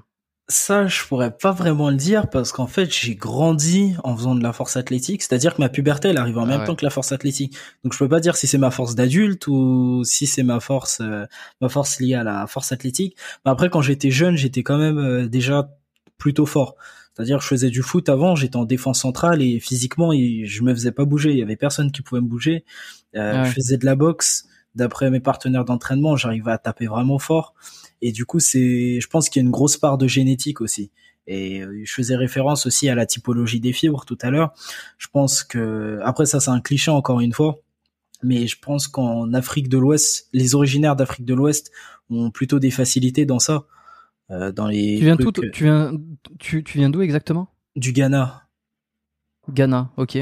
Et alors là-bas, euh, ils sont tous plus, enfin dans cette région, ils sont plus tous plus balèzes Quand, Qu'ailleurs déjà? Euh, Ouais, bah en fait quand j'y vais, quand je vais là-bas, je vois des mecs euh, qui s'entraînent vraiment n'importe comment et pas souvent, Mm. qui qui sont vraiment hyper balèzes comme euh, j'en verrais pas beaucoup ici. Et, du coup, des fois, je me dis que vraiment la génétique c'est très très très important et je me demande qu'est-ce qui serait justement avec un entraînement très bien organisé ici, avec une bonne diète et tout ça. Ouais, c'est clair. Euh, tu sais, euh, bah, tu les as vus ces vidéos. euh, alors je sais pas si euh, les mecs prenaient du Ghana ou d'ailleurs, ou euh, tu les vois. Il y a, il y a peut-être un peu de marketing. Tu les vois s'entraîner avec euh, limite du matériel rou- rouillé, tout ça. Euh, c'est dans cette région-là? Euh, oui, oui, oui, oui, c'est. Tu parles sûrement de Coolbila Fitness. Je sais sais pas le nom. Je sais pas le nom, mais je pense qu'on on doit tous voir la même chose. Ces mecs qui s'entraînent ouais, avec ouais. euh, limite à rien. Et puis tu sais, il y a ces phrases. Ouais, si eux peuvent le faire, toi aussi. euh, y a plus d'excuses, tout ça. Je, je veux bien, mais même avec du matériel, euh, même avec du matériel moderne, si tu veux, jamais j'aurais leur physique, quoi. Ouais, ben euh, oui. il- Même avec du dopage d'ailleurs, tu vois. Bah 80, 90% des gens que j'ai vus comme ça, ils venaient du Ghana, ouais. Ouais. Pas trop, pas trop loin d'où mes parents sont originaires d'ailleurs, dans, dans la même région. Mhm. Et ouais, ils, ils provenaient du Ghana. Tu m'as dit tout à l'heure que euh, ta, ta famille était, euh, était plus anglophone. Euh, tu parles de la famille au Ghana ou t'en as ailleurs? Ma famille au, ma famille en France du coup, et ma famille au Ghana parce que le Ghana c'est un pays anglophone. Donc il y a le Ghanéen, voilà, il y a le dialecte ghanéen qui qui est la chantilly, mais le Ghana, le Ghana de, de base c'est anglophone. Ok, je savais pas. Je savais pas du tout. Ok, donc c'est, c'est, euh, tu parles euh, parfaitement anglais, français. Tu parles Euh, aussi le, le ghanéen? Oui, je parle ghanéen même euh, aussi bien que le français quoi. Enfin, le ghanéen c'est ma langue maternelle. Hmm. Euh, le, je parle français et anglais, je dirais pas parfaitement, mais je comprends tout quoi. Juste euh, quand je m'exprime, c'est pas forcément aussi fluide qu'un qu'un natif du Ghana, mais ça va, je me débrouille. Ok. Et toi, t'es né en France ou t'es euh, né là-bas et ensuite t'es venu en France? Comment ça s'est passé? Non, mes parents sont nés là-bas, mais je Ouais. suis né en France. Ok. Et t'y retourné un peu de temps en temps? Ouais, j'y suis allé euh, 4-5 fois. 4-5 fois en famille. Co- Comment c'est la force athlétique C'est connu la force athlétique là-bas? Le, la- le powerlifting, voilà, la discipline. Ouais, ça va, ça va, c'est plutôt connu. Ils ont une fédération là-bas. Mhm. Euh, ouais, ils ont ils ont pas mal de compètes. Après, je les ai pas encore croisés dans une euh, dans une compétition internationale. Peut-être à cause du Covid, parce que la dernière qu'on a faite là, c'était en 2021, fin d'année 2021. À cause du Covid, il y a certaines nations qui sont pas venues. Euh, Mais oui, il y a il y a une fédération là-bas. Euh, mais par contre, le bodybuilding là-bas, c'est beaucoup plus connu. La force athlétique, c'est encore peu connu, mais la force athlétique, c'est quand même présent. Et toi, finalement, quand on voit le physique que t'as, parce que tout à l'heure je disais que c'était pas ta priorité, certes. Euh, après, ça t'aide à avoir le muscle plein euh, et enfin plein et pas, pas forcément plein, mais développer, ça t'aide à développer de la force. T'as quand même un physique, quoi. Je veux dire, euh, on te voit sur les réseaux, euh, le mec qui n'y connaît rien, et d'ailleurs, il y en a beaucoup qui doivent faire euh, l'amalgame, ils doivent te dire, euh, ah, tu fais de la muscu. Toi, toi, tu- toi, t'es un mec, tu fais de la gonflette. Alors que déjà, de un, bon, la gonflette, ça n'existe pas. Et de deux, c'est même pas ça que tu fais. Ça, ça fait rager pour tous ceux qui essayent d'avoir un bon physique.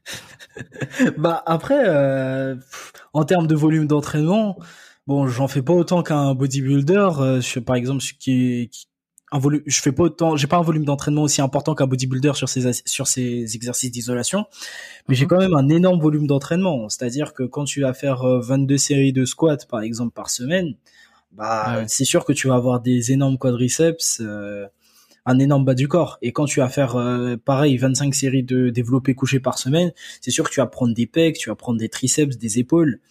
Hmm. Et c'est sûr qu'il va y avoir le muscle qui va suivre.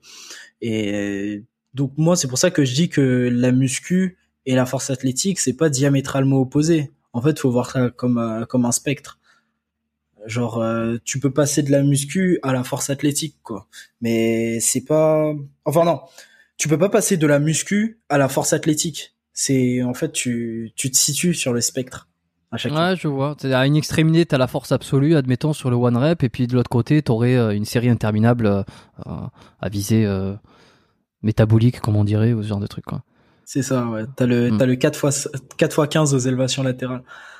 4 x 15, c'est ce que tu fais T'as dit quoi? C'est ce que c'est ce que tu fais pour avoir des épaules bien pleines et. Euh, Non, non, en plus, euh, en plus, je fais pas ça, je fais pas ça, non. Ça, je, je faisais référence à l'extrême sur le, sur le spectre de la muscu. Ah, le 4 x Avec, 15. euh, Ah ouais, 4 x 15 ou même 4 x 30 ou série. En fonction Ouais. on s'entraîne. Sur le. Gundil, ça serait plutôt du 4 x 20 000 sur des séries dégressives qui s'arrêtent jamais. Avec les vidéos YouTube sur la poulie. Il continue, il continue, il continue. Ah, en cas de, de perte de motivation d'entraînement, un, un bon petit tour sur euh, l'Instagram de, de Michael Gundil ou sur sa chaîne YouTube, ça, peut redonner un peu d'essence, hein, un peu de fuel. Quand tu vois comment le mec s'arrache quand il, quand il travaille, tu te dis, bon, là, faut arrêter les conneries, là, faut, faut s'y mettre. Avec ces machines du futur, là. Hmm, exact. Tu, connais Pana- The, The Panache? Tu l'as Ouais, croisé je connais. Ah oui, je connais, c'est un monde de l'équipe de France. Ouais, lui aussi, là, il a un niveau incroyable. Je crois que récemment, il a fait une compète où euh, il a battu des records. hein. Il, est, il, il est pas dans la même. Je Enfin, sais des pas. records. Enfin, c'est records à lui, peut-être. Enfin, tu sais, moi, je mélange tout. Donc, euh, euh, Bah, c'est en 66, du coup, on n'est pas dans la même catégorie de poids, ni d'âge, c'est un open, lui. ok, ouais. Donc, lui, il est dans le, le adulte, on va dire. Enfin, C'est ça, en senior, aussi, mais en open. en senior, ouais. Toi, t'es encore en junior euh, en international, c'est ça? Euh, à l'international, oui, je suis encore en junior, mais en France, je suis en open. Ok, donc. Alors, tu, tu pourrais le croiser sur une compète, mais pas du tout dans la même catégorie, parce que moins 93 et lui, moins 66. C'est ça, bah oui, enfin je le croise sur toutes les compètes, c'est-à-dire que je le croise aux championnats de France, aux Europes, au monde, etc. Parce qu'on fait les mêmes compétitions, mais je pourrais jamais être contre lui. Hmm. Sauf si tu décides de maigrir et de passer en moins 66, quoi. C'est ça, mais bon, avec ma taille, euh, je ressemblerai à ça. Peut-être qu'avec la génétique, il y en a qui font ça, euh, qui, euh, comme ils sont forts, euh, ils descendent grave en poids pour essayer vraiment de passer une ou deux catégories en dessous. Et avec leur, je sais pas, leur potentiel, leur, système nerveux, de d'essayer de battre, un peu comme une, espèce de pas, c'est pas une triche, mais presque quoi. Ouais, il y en a qui jouent qui jouent sur ça. En gros, qui vont perdre du poids pour aller dans des catégories beaucoup moins compétitives, pour pouvoir euh, pour pouvoir euh, gagner plus de titres, tout ça. Ouais. Je dirais pas que c'est une triche, c'est une façon de faire euh, à laquelle j'adhère pas forcément parce que je trouve que c'est pas c'est pas intéressant. Si tu te mets dans le dur pour euh, justement aller dans une catégorie où t'affronteras personne, je trouve que c'est pas tellement l'esprit du sport. Mais ouais, il y en a qui font ça. Comme ceux qui ont, il y a certaines compétitions de bodybuilding là où euh, tu vois, ils sont deux ou trois. euh, t'as fait combien? Ben j'ai fait premier ou j'ai fait deuxième. Ah super, aussi combien? Deux dans la. J'avais vu ça. Non mais c'est je veux dire c'est toujours louable parce que ça se prépare à une compète même si vous êtes deux, tu vois. y et puis euh, on va se dire c'est toujours un combat contre soi-même tout ça. Mm. J'avais vu une compétition à Biarritz il y a un moment en France quand j'étais encore en France. Euh, c'était l'IFBB, euh, la finale IFBB euh, qui s'était passée là-bas et comme j'habitais pas loin, on était allé voir avec un pote histoire de, de voir et puis euh, on avait pris des photos avec euh, avec un mec dehors qui avait la cinquantaine euh, qui était bon qui était bien tu vois qui était à moins de c'était vraiment un petit gabarit mais c'était drôle parce qu'il était tout seul dans sa compète Oh putain. Ah. Mais bon, euh, au final, oui, c'est web et c'est un, un, un combat contre soi-même. Après, souvent, dans les compétitions comme ça, c'est pas de leur faute parce qu'il n'y a pas d'autres inscrits. Moi, je faisais surtout référence aux gens qui ont plein d'inscrits, mais qui vont faire exprès de descendre dans une catégorie où il y a personne pour euh, justement faire premier sur euh, un compétiteur. Hum, hum, tu vois et euh, juste pour revenir sur le physique euh, c'est important toi euh, visuellement le, le physique t'es content de te voir dans la glace quand t'es esthétique quand t'es plein quand t'es sec tout ça? Ouais, ouais, ouais, ouais, ouais. Mais le truc, c'est que la force, c'est quand même ma priorité. C'est-à-dire que si je devais être un peu plus gras pour être plus fort, bah, je choisirais d'être un peu plus gras. Après, si je devais être obèse, ça non, parce que quand même, même niveau santé et niveau esthétique, peut-être que je me dégoûterais un peu. Mais hum. la force passe, passe quand même avant le physique, toute proportion gardée. Et je vois aussi, tu vois, The, Panache, c'est pareil. Euh, j'ai pas l'impression qu'il travaille forcément au taquet son, son esthétique ou quoi. Enfin, je sais pas, j'ai pas encore discuté avec lui. Euh, mais il a quand même. Euh, enfin, il a quand même un, sacré physique, quoi, tu vois. Bon, peut-être pas comme le tien, euh, mais. Parce qu'il vient pas du Ghana, peut-être. Mais, mais il a quand même un sacré physique, lui aussi, quoi. Donc, tu te dis. Bah, des fois, tu dis, tu vois, entre la muscu. Comme tu dis, qu'entre la muscu et la force, c'est un spectre. Non, il n'y a pas de. Ouais, c'est ça, c'est ça. Après, euh, en powerlifting, quand tu veux être vraiment fort, t'as tout intérêt à avoir un bon physique. En gros, être le plus musclé et le plus sec possible en même temps, en remplissant ta catégorie de poids pour être euh, potentiellement le plus fort possible, quoi. Tu vois? Hum. ouais. Mais ça, en haltérophilie, c'est pas la même chose alors. Parce que je, je parlais un tout petit peu d'haltéro au début. Est-ce que toi, tu connais la, la discipline Ça t'a intéressé à un moment? Oui, bah en fait, au début, j'étais dans un club qui faisait force et haltérophilie à Franconville. Euh, mais non, j'ai jamais fait de compétition d'altéro ou quoi que ce soit. Et je sais pas si c'est la même chose en, en altéro. J'ai juste que l'altéro c'est beaucoup plus technique que, que la force athlétique. Ouais, c'est ça a l'air parce que t'as les deux mouvements, euh, donc le clean and jerk là et le et l'autre euh, le, le, snatch. Le, snatch, voilà. Et c'est vrai que ça a l'air beaucoup plus technique. Mais par contre en altéro, tu vois moins de physique aussi euh, tu sais, aussi sec, aussi bien taillé, tu vois. Bon, je, prends, je sais pas si c'est biaisé, mais je prends ton exemple et je prends celui de, de The Panache. Euh, vous avez des physiques secs, euh, musculeux. On voit qu'il y a du muscle. Enfin, je veux dire, c'est, c'est, c'est, il y a une, il y a une silhouette, quoi. Euh, toi, bon, on voit sur ton, sur ton Instagram aussi, t'as des photos que, que tu t'es mis euh, sans haut. Euh, attends, sans haut, là, je les ai là sous le. Ouais, est-ce que notamment une des dernières que t'as sorties. Mais en altéro, beaucoup moins, j'ai l'impression. Et on voit tout, souvent les mecs qui ont des gros ventres. Euh, euh, bon, peut-être. Euh, franchement, altéro, je ne sais pas trop trop me prononcer, mais je pense qu'ils doivent avoir beaucoup moins de muscu dans leur dans leur programme. Hum. Ouais, c'est moins intéressant. Ok. Qu'est-ce que je vais te... Oui, j'étais sur le Sur le utile au quotidien, ça me faisait rire parce que tu me dis important les sacs de les, les sacs de, de, flotte, euh, les packs de flotte, t'as plus de facilité que, que tes que tes potes quoi. Et euh, c'est quoi ta vision euh, ta vision de, de pas de l'altéro, de, la, force athlétique dans les dans les années qui suivent? Est-ce que tu as l'impression que c'est un truc qui est en train de gagner du terrain? On voit on le voit avec les différentes chaînes YouTube qui montent, on voit aussi avec L'IA Bavoil, forcément, que tu connais. Euh, pour toi, c'est quoi? C'est le nouveau, euh, le nouveau fitness de demain? Ouais, là j'en suis quasiment convaincu. C'est-à-dire qu'il commence à y avoir de plus en plus de pratiquants, justement à cause euh, à cause des chaînes qui montent. Donc tout à l'heure tu as parlé de The Panache, ma chaîne, celle de bon l'IA, elle est pas trop sur YouTube, je crois, mais elle a un gros compte Instagram quand même. Euh, hmm. Il y a d'autres personnes en fait qui montent dans la force. Il y a même euh, plusieurs entreprises de coaching comme euh, OPT. Peut-être t'as entendu parler, je sais pas. Non. Ok, Overload Process Training, ouais, qui qui monte. Et en fait, je pense que le fait, justement, comme on parle au début, que j'ai fait une vidéo avec Avner, que Avner a fait des une, des une, vidéo avec The Panache aussi, par exemple, tu vois, ça a servi à démocratiser euh, la force athlétique, tu vois. Et je pense qu'il y a beaucoup de gens qui aimeraient se tester en max, en compétition, sur le squat, le bench, le deadlift. Mais le problème, c'est qu'ils savent pas que la force athlétique existe. Et petit à petit, ils découvrent l'existence du powerlifting. Et il y a de plus en plus de gens qui s'y mettent. Du coup, les gens veulent essayer. Et on n'a plus le cliché de l'athlète de force. C'est un mec qui a un gros bide et qui soulève en grouillant. On peut être euh, jeune, stylé et faire de la force, quoi, tu vois. je pense que t'as raison quelque part. la, vieille euh, image euh, du, qui grogne sur. c'est ça, le mec avec sa combinaison, avec plein de poils sur le torse qui grogne, tu vois. C'est ce que j'allais dire. avec les poils dans le dos, sur les épaules, tu sais. ouais, le Yeti. avec, avec deux dents. Ouais, non, non, bien sûr. Mais tu vois, l'IA euh, qui propulse le truc aussi, l'IA Baval. Alors, euh, je l'avais un... je l'avais vu un peu sur quelques trucs et tout. Je l'avais invité, on devait s'enregistrer un podcast. Malheureusement, elle m'a planté le, jour, euh, le jour même. Euh, donc bon, euh, écoute, tant pis.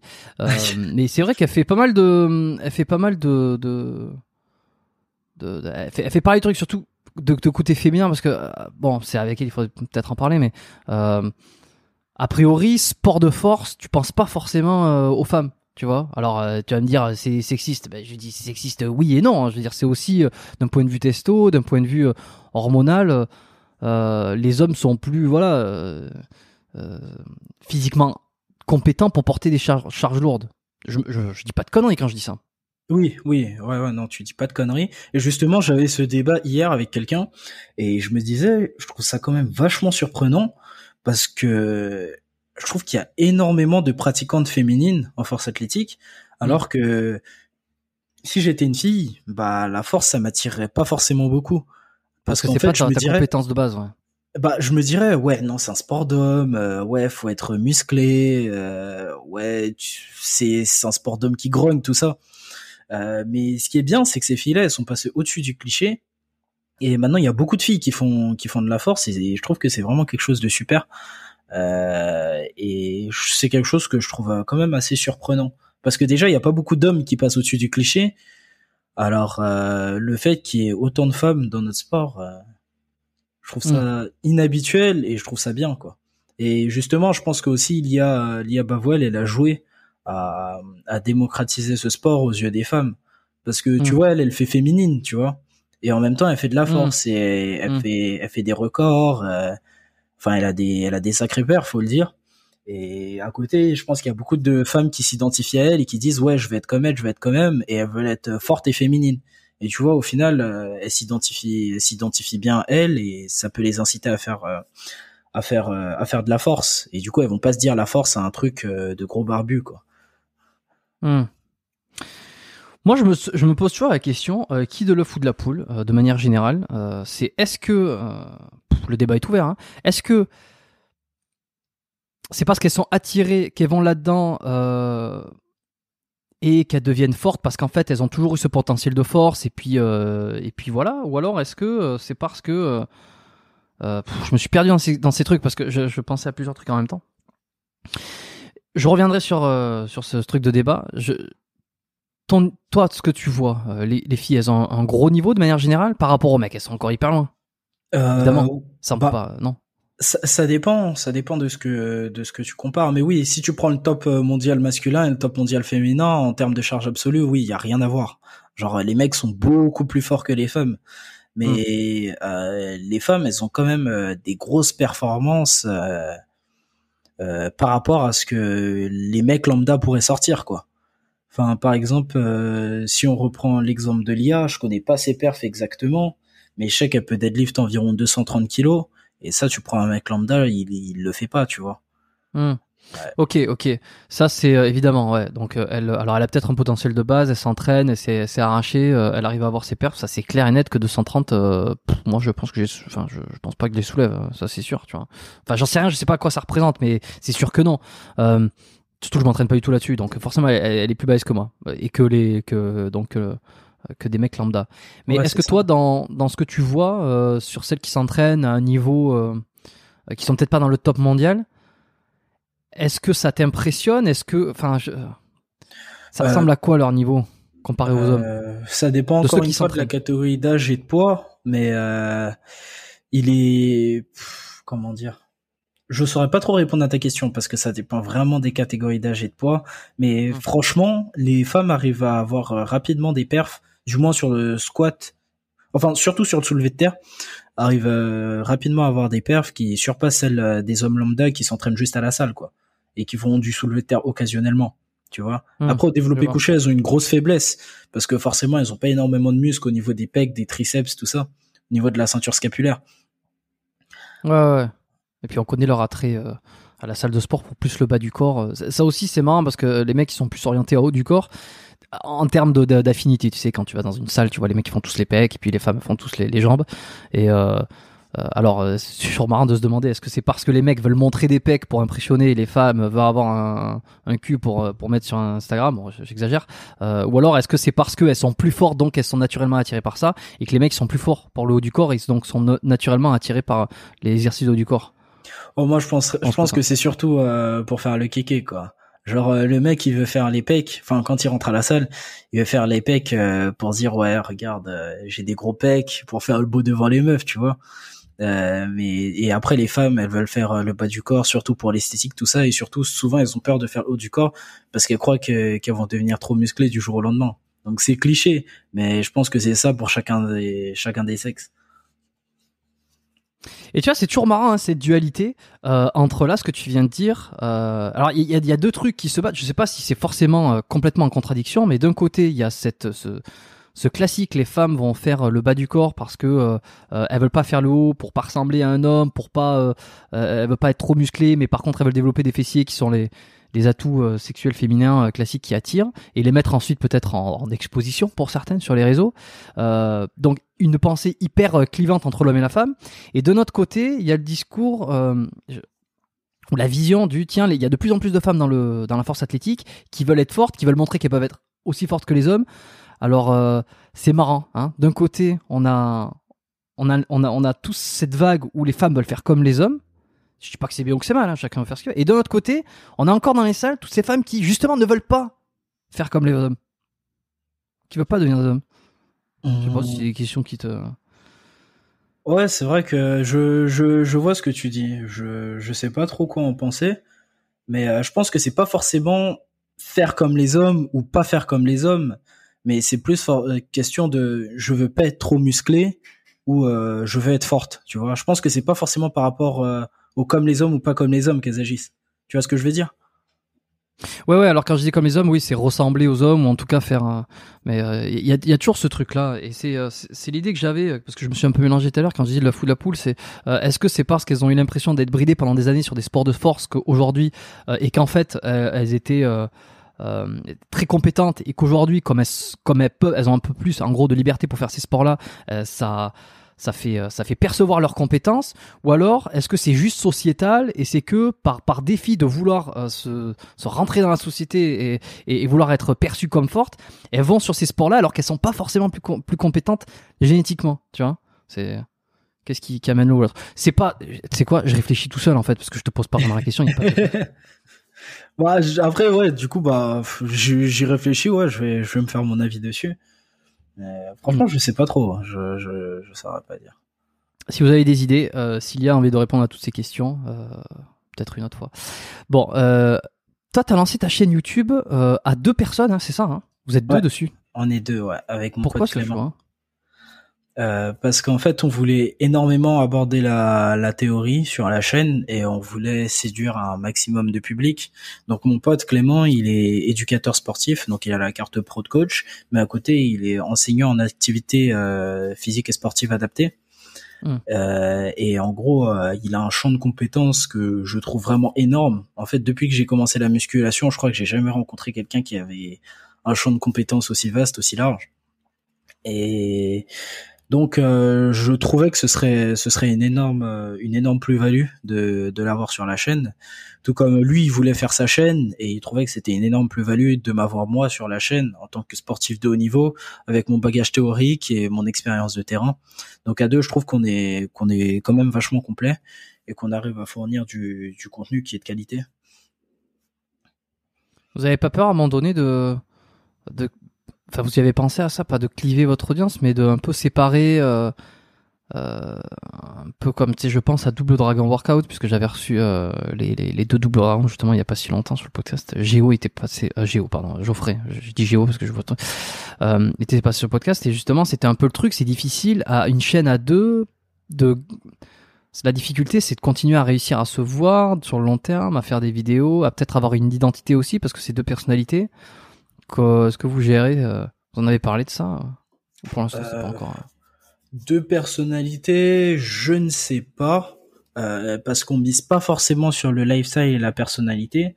On mise vraiment sur le théorique. ce qu'on montre, c'est vraiment beaucoup de beaucoup de théorique. Euh, on fait pas énormément de vlogs qui rentrent dans l'intime, etc. Et je pense que les gens, ils ont pas forcément beaucoup d'attache à, à nos personnages. Euh, l'attache que les gens ont à mon personnage, il vient d'Instagram et sur Instagram, euh, je suis tout seul. Donc euh, ça, non, j'ai j'ai pas peur qu'il y, ait, y ait un gros clivage sur la chaîne, mais je pense que sur la chaîne, euh, les gens peuvent venir aussi bien pour se détendre que que pour apprendre, et on mise Proprement. pas forcément sur euh, le sensationnel et le vlog, etc. Même s'il y a un aspect détente euh, dans nos vidéos. Donc non, on Hmm. pense pouvoir rester toujours sur la même longueur d'onde. Ok. Et tu, les, les vlogs, ça t'intéresse pas? Montrer un peu les compètes, euh, les prépas, tout ça? Euh, si j'ai fait j'ai fait quelques mini vlogs, tu vois. Euh, j'ai montré un peu les, les coulisses des compétitions. J'ai montré euh, j'ai montré deux trois trucs quoi. Mais euh, Mhm. vraiment vloguer comme euh, vloguer chez moi, montrer mon montrer mon intimité tout ça, non, je, je suis pas chaud. Genre j'ai j'ai un énorme blocage avec ça. J'en parlais justement euh, la dernière fois que je suis parti chez Bazinga. Tu connais Bazinga? Ouais. La dernière fois que je suis parti chez Bazinga, j'en parlais avec lui. Je lui disais, mais comment tu fais en fait pour euh, sortir deux vidéos par semaine où tu vlogs, tu racontes ta vie, tu montes ton appart, tout ça? Bon, en fait, lui, c'est naturel. Euh, C'est naturel chez lui, il raconte tout. Euh, c'est c'est comme si ses abonnés vivaient avec lui. Mais non, moi, je je pourrais jamais le faire en fait. Si je filme ça, euh, je me trouverais un peu euh, violé dans mon intimité. Ouais, t'as l'impression que les, t'as- les mecs qui sont dans ton plumard euh, quand tu Ah, j'ai l'impression, il y en a un sur mon lit là, il est dans ma chambre, il est en train de me fixer. Et ça, ça te met mal à l'aise, ça. Les Euh, gens qui te fixent dans ton lit comme ça. un petit peu, un petit peu. Mais, euh, ouais, c'est, je sais pas. Euh, Peut-être que ça viendra avec le temps, mais montrer vraiment l'intime, je, je sais pas, c'est quelque chose qui me, qui me chauffe pas trop. Hmm, je comprends, ouais. Euh, en même temps, euh, ouais, mais sur, sur des, sur des préparations ou sur, euh, ouais, enfin, le, le vlog, après, si, si ça vient dans ta chambre, bon, chacun fait ce qu'il veut, c'est sûr que. c'est prends un vlog là. Le droit, ouais.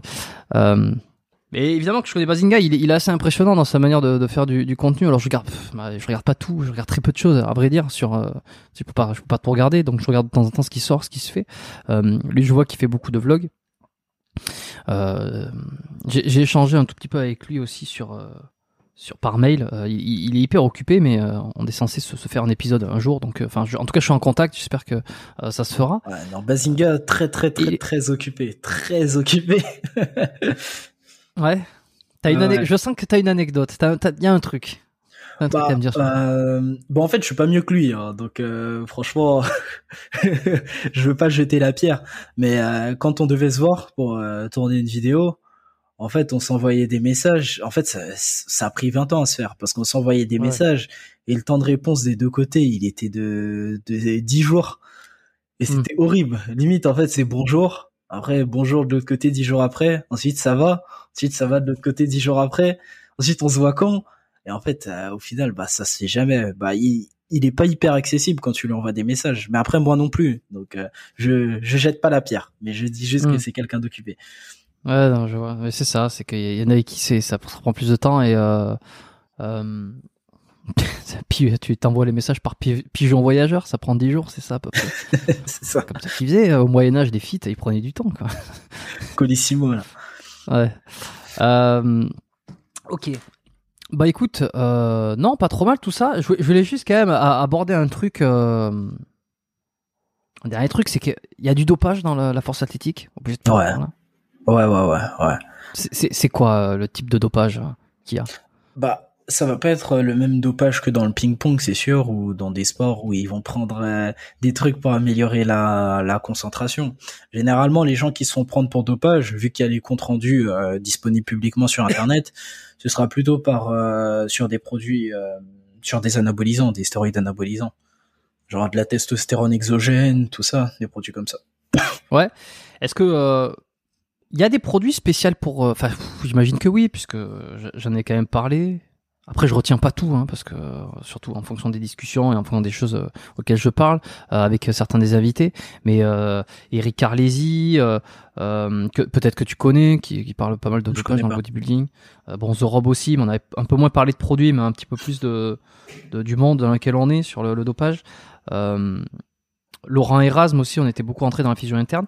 On sait qu'il y a des produits qui sont plus orientés sport, euh, sport, euh, force que, que masse ou que volume ou que quoi que ce soit. Euh, toi, tu vois des trucs qui tournent. euh, je, bon, tu, tu prends rien, toi, on est d'accord. Non, je prends rien, sinon je me serais déjà fait choper il y a longtemps, je pense. Ah ouais, tu penses? Bah, euh, dans ma situation actuelle, ouais, parce qu'en fait, euh, là, par exemple, sur mon téléphone, j'ai une application où je dois dire constamment où je suis, 24 heures sur 24, euh, 7 jours sur 7, ouais, ouais. Et si je le fais pas, en fait, je prends un avertissement. Et les contrôleurs, là, par exemple, ils peuvent venir couper le podcast, là, et me dire, euh, va pisser dans un pot en revenant toquer chez moi. Ah ouais, bah, j'espère qu'ils vont pas le faire. Non, je pense là, ça va, ça va. Ça c'est marrant. En fait, c'est comme si t'étais, euh, t'avais le, le, Le bracelet. le bracelet, électronique. le bracelet électronique quoi. Bah c'est ça, ouais, j'ai j'ai un bracelet électronique en gros. Et faut pas que j'oublie d'actualiser, faut que je sois là au bon moment quand ils viennent. Et voilà. Et, ça, c'est quoi? C'est une condition nécessaire pour pour quoi? Pour les compètes ou pour euh, l'équipe de France? Euh, pas pour toute l'équipe de France, en fait, euh, la WADA, enfin la FLD, l'agence française, l'agence 1, 2, 3, l'agence française de lutte contre le dopage, elle, euh, elle sélectionne des gens des différentes équipes de France, des différents sports chaque année, et elle les met sur liste euh, liste cible. Liste cible, en gros, c'est une liste où tu auras une- un certain nombre de sportifs de chaque fédération qui doivent activer, euh, actualiser leur position 24, euh, 24 sur 7. Et voilà, donc moi je suis sur, euh, je suis sur groupe cible et j'ai été placé par la FLD il y a quelques semaines maintenant. Et voilà, depuis j'ai le bracelet. Et là, tu, tu penses que tu vas l'avoir jusqu'à quand? Je sais pas parce que j'ai parlé avec une membre de l'équipe de France qui a dit qu'elle l'avait déjà en 2017 ou en 2018. Donc je me dis, euh, la sortie c'est pas pour Donc en fait, ça se trouve, euh, tant que t'es dans la compète, tu vas peut-être euh, être obligé de, dire à chaque fois où t'es, quand t'es. euh. Bah peut-être que je l'aurai pendant 10 ans, ouais. Bah elle m'a dit qu'elle a galéré, elle partait en vacances, elle était au Koweït ou en Jordanie, je sais plus, et il y avait pas d'adresse dans les rues. Et elle savait pas comment indiquer son adresse, c'était c'était un bordel ou bien des fois elle était au taf, loin de chez elle, et il y avait des contrôleurs allemands qui venaient pour la contrôler. Non, c'est c'est pas c'est pas donné. C'est pas une partie de plaisir. Mais bon, c'est ça a mal pour un bien. Ça a mal nécessaire parce que comme ça en fait ça réduit euh, les chances que les chances qu'un athlète se dope. Après, ça, c'est une contrainte à laquelle euh, les athlètes français sont soumis. Je sais pas trop comment ça se passe dans les autres pays, mais je pense pas que ce soit aussi strict. Putain, et les mecs peuvent te demander à tout moment de pisser dans un, de, de venir et de, de pisser dans un gobelet. Soit prise de sang, soit pisser dans un gobelet. Ou les deux. Et c'est, ça t'est déjà arrivé? Euh, ça m'est déjà arrivé une fois, euh, un contrôle comme ça, mais euh, non, deux fois. Mais sinon, non, à part ça... Enfin, moi, j'ai déjà fait... À chaque fois, j'ai fait urinaire, mais j'ai jamais fait de jamais fait de sanguin encore. Mais le sanguin, c'est le plus poussé, c'est le plus efficace. Ouais, c'est là où ils voient le, le, le plus les substances que tu peux avoir. Ok. Ouais, c'est ça. Ok. Et alors tout, pff, ça veut dire quoi? Ça veut dire que tous les athlètes en France sont soumis, euh, vont à un moment donné peut-être être soumis à cette régulation? Enfin, à Bah, cette en- régulation, c'est pas une régulation, à, à ce, ce système-là. En fait, quand t'es sportif de haut niveau, bah, t'as de grandes chances d'être soumis à ça. Tous les sportifs de haut niveau ne sont pas soumis à ça. Mais je dirais que là, je pense en France, on doit être 7-8 à être soumis à ça. Sur euh, peut-être euh, 20-25 SHN. Ou un peu plus euh, des SHN. Mais ouais, on doit être euh, 7-8, je crois. Que en force athlétique? Euh, en force, oui, que, que en force athlétique. Euh, Je sais qu'il y en a, qu'il y en a d'autres. J'avais vu une liste sur internet qui traînait. Euh, j'avais vu qu'il y en avait pas mal qui étaient dessus. En football, par exemple, j'avais vu le joueur de foot. euh, je sais pas si tu connais Dayo Upam- Upamecano. Non. Ouais, bah c'est un défenseur qui joue à qui joue à Leipzig, je crois, ou à un autre club, Salzbourg. Bref, je sais plus. Mais en gros, c'est un SHN français qui fait du foot. Et j'ai vu qu'il était sur liste WADA aussi. Est-ce que, est-ce que, question code, mais euh, tous ceux qui sont là-dessus, est-ce que c'est parce que a priori ils sont pas plus ou moins soupçonnés peut-être de prendre des trucs? Si, en fait, t'es soupçonné, mais je pense que t'es soupçonné euh, soit sur euh, dénonciation, c'est-à-dire que sur le site de la FLD, t'as un petit, un petit, un petit coin sur la page d'accueil, dénoncer un fait de dopage. Donc des fois, il y a des gens qui vont voir ton niveau, qui vont se dire, lui, c'est sûr, il se dope, et ils vont faire une dénonciation alors qu'ils ont pas de preuves. Hmm. Et si t'as beaucoup de dénonciations, bah t'es mis sur liste, euh, ou bien soit parce que t'es fort. Moi, je pense que c'est parce que j'ai gagné le championnat d'Europe récemment. Ils se sont dit, il faut voir s'il n'y a pas quelque chose de bizarre, et du coup, ils m'ont placé sur liste. C'est pas Avenir qui t'a dénoncé quand même. Ah, je sais pas, c'est peut-être lui. Je sais que je peux pas lui faire confiance, donc. Il est, il est juif en plus, non? C'est pour ça. Non, je, je plaisante. Je crois, je crois qu'il l'est pas. Euh, non, Si, il le, dit- il le dit souvent. ouais. C'est, c'est pour ça, il faut pas faire. con- La légende dit qu'il faut pas faire yeux. Moi, j'ai jamais eu de problème jusque-là. Donc, euh, là là. on va avoir des problèmes. Bah, ce- cette partie sera pas sur YouTube de toute façon. Elle sera, elle sera sur les podcasts. Non, non, mais on, on plaisante évidemment. Euh, ok, et donc euh, tous ceux qui sont là-dessus, c'est-à-dire qu'ils se doperont pas quoi. Euh, bah après, je sais pas. Je je vais pas faire l'avocat de toutes ces personnes-là, mais je dis que c'est pas impossible de se doper quand quand t'es sur ces listes-là. C'est-à-dire qu'il y a certains athlètes qui sont déjà passés à travers, euh, enfin qui sont déjà passés à travers des contrôles antidopage comme euh, Armstrong. Hmm. Parce qu'au fi- final, là, il avait il utilisait des mécanismes qui lui permettaient d'éviter les contrôles. Là, c'est très difficile parce que je sais que aussi, par exemple, Mike, Ty- Mike Tyson, il utilisait un faux pénis et de la fausse pisse pour passer Oh. les contrôles et pas se faire euh, choper pour euh, cocaïne parce qu'il prenait de la coke avant ses combats. Là, on peut pas utiliser un faux pénis ou de la fausse pisse parce qu'en fait, quand tu pisses, le contrôleur, il regarde ton pénis pour voir si c'est vraiment ton pénis. Putain, et t'a- et t'arrives à pisser quoi. C'est le mec qui te regarde parce que Ah, t'es c'est dans une dur, hein. pissotière et qu'il y a un mec à côté, des fois tu bloques.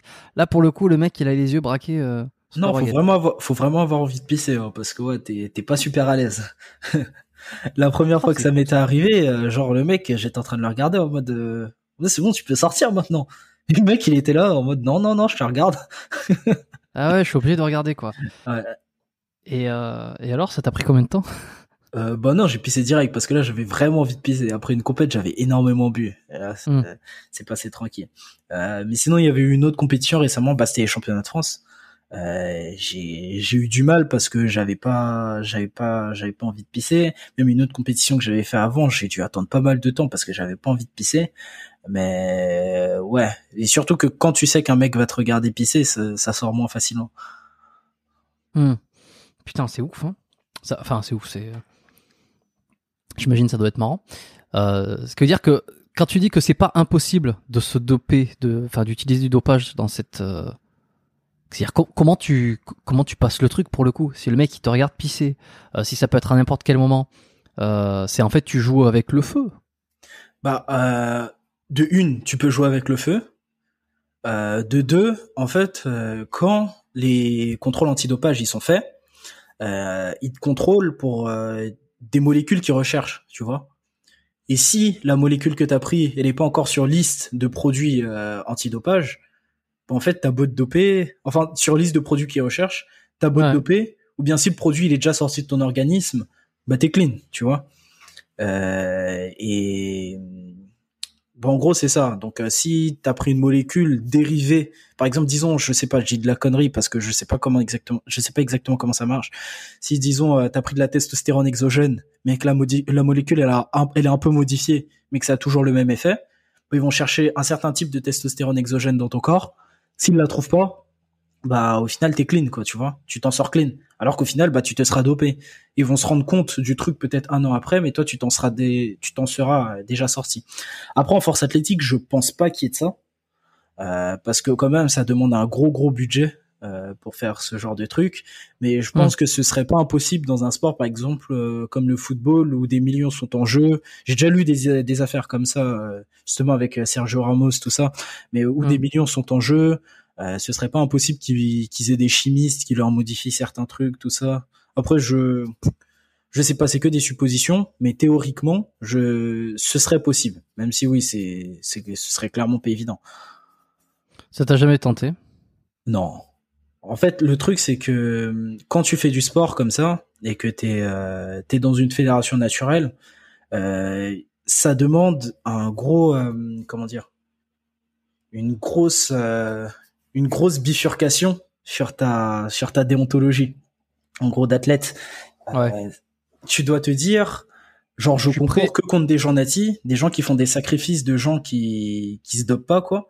Et toi, tu vas partir te doper, tu vas faire les compétitions, mais au final, il n'y a aucun mérite de gagner une compétition alors que tu as concouru Ouais, contre euh, 50 personnes qui, qui se sont tuées le dos pendant 6 mois. Et toi, tu as pris des produits pour faire euh, pour sortir des perfs que que que ça leur aurait, ça leur aurait pris deux ans de prépa, tu vois, à avoir. Il n'y a pas de mérite à faire ça. Ouais, ouais, ouais. Mais bon, ça, si, si l'humain, ouais, mais je suis d'accord. Hein, mais si l'humain marchait au mérite, bon après, euh, ça dépend peut-être l'enjeu financier. S'il y a des millions, euh, on est beaucoup. Le, je- Ouais, c'est vrai le- l'humain est beaucoup plus pas, facilement corruptible. Si c'est juste une, une, une coupe avec un pot de whey, euh, comme on voit souvent en, en musculation, c'est vrai que et encore, les, ils, ils- ils utilisent- ils utilisent tous des produits dopants, donc tu vois. Il y a aussi une question d'ego, de vouloir gagner. Toi, ça t'a jamais tenté dans le sens où, euh, euh, peut-être par l'expérience aussi, de dire euh, j'ai un tel niveau déjà génétiquement, je suis quand même balèze. En plus, je m'entraîne, je fais tout ce qu'il faut. Putain, j'ai un sacré niveau. Alors si en plus j'utilise des petites aides chimiques ou exogènes en tout cas, Mhm. je pourrais avoir un niveau de fou furieux quoi. Si, si, je me suis déjà demandé, en gros, quel niveau je pourrais avoir en, en prenant des produits. Mais après, le truc, c'est que tant que je suis dans une fédération nati, ça me passerait pas par la tête de me dire, ouais, est-ce que je pourrais prendre ça, si, ça? Genre, non. Mais, euh, et aussi, ça m'intéresserait pas de prendre des produits pour prendre un peu, pour booster la progression, tout ça. Genre, euh, je pense que si un jour je venais à faire une cure de stéroïdes, ce serait dans une fédération pas testée, du coup. Et je pense que je prendrais, je prendrais des, des produits en masse pour vraiment aller chercher ma limite, tu vois. Ma limite en tant qu'être humain, en tant que sportif. Mais après, Et ça, ça a un coût niveau santé. Ouais, Eh oui. ouais, justement, j'allais y venir. J'allais y venir. Euh, Est-ce que ça vaut le coup de passer 400 au deadlift, mais de perdre 25 ans d'espérance de vie? Bah là, la question, elle se pose tout de suite, tu vois. Et c'est justement le, le plus gros frein. Après, il y a des gens qui Ouais. diront que, qui sont là pour, qui sont ici pour, euh, pour vivre bien, pas pour vivre longtemps. Chacun son truc. Bon, chacun son truc, mais enfin il y a des discours plus cons que d'autres. Après, Ouais. chacun, chacun verra le, le- le côté ou l'autre. Et alors, t'as vu des mecs euh, qui avaient pris des produits dopants, toi ou euh, T'as côtoyé des types dans le milieu où tu t'es dit, putain, lui, c'est quand même. Tu vois, le, le- la perso- là, là, ce que t'es en train de parler, le côté, euh, euh, c'est pas, c'est, pas déontologique, c'est pas éthique. C'est. T'as vu des mecs qui en avaient rien à branler, quand même, là-dedans, et qui se disaient, Oui. vas-y, moi, je veux quand même tout gagner. Ouais. Bah, il y a pas mal de mecs qui sont déjà fait choper. Tu vas sur le site de la Fédération française de force, euh, il y a leurs noms qui sont affichés en gros et leur Ah ouais. euh, date de bannissement, ouais, jusqu'à quand ils sont bannis.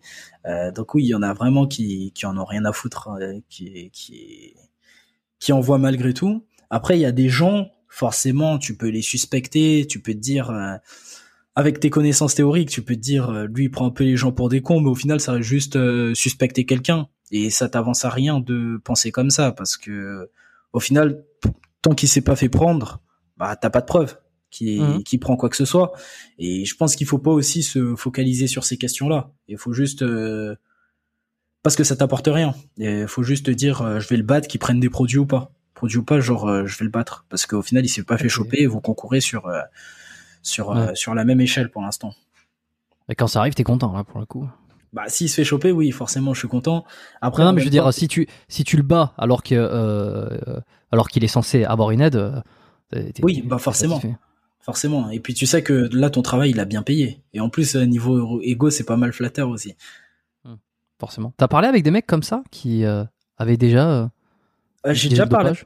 J'ai déjà parlé avec des mecs qui avaient utilisé du dopage, mais après avec des mecs qui ont utilisé du dopage dans une fédération testée, non, j'ai jamais parlé avec eux. J'ai déjà parlé avec des mecs qui avaient utilisé du dopage et pff, 100% des mecs avec qui j'ai parlé et qui avaient déjà pris du dopage, en fait, ils étaient pas ils étaient pas clairs dans leur tête. Genre les mecs, ils étaient vraiment tarés.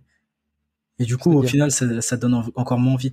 Bah, en fait, tu vois que les mecs, euh, euh, après, ça dépend. Moi, je te parle de ceux que ceux que j'ai croisés dans une salle de sport, euh, les mecs un peu random, tout ça. Mais là, tu parles euh, force athlétique ou euh, toute. euh, Ah non, là, je parle euh, muscu- tout, euh, sport confondu. confondu. Toute Ok, muscu- moi, j'ai- ouais, j'étais- toute un peu plus euh, focus sur la force athlétique, mais euh, vas-y, continue. Euh. Ouais, j'ai déjà parlé avec des mecs comme ça, et en fait, euh, les mecs, tu vois, qui sont hyper nerveux, euh, ils ont du mal à réfléchir. Après, je pense que ça doit dépendre de ce qu'ils prennent, mais tu dis, euh, putain, ils ont sacrifié quand même un gros capital santé. Après, tu te demandes si t'as envie de finir comme eux, tu vois. Après, j'ai des potes body qui prennent des produits et qui sont totalement normaux. Mais euh, les mecs random que tu croises dans les salles de sport et qui disent euh, ouais je prends ça si ça tu veux essayer bah tu vois que souvent qu'ils sont ils sont pas clean de leur tête Ouais, bon, chacun, euh, chacun jugera.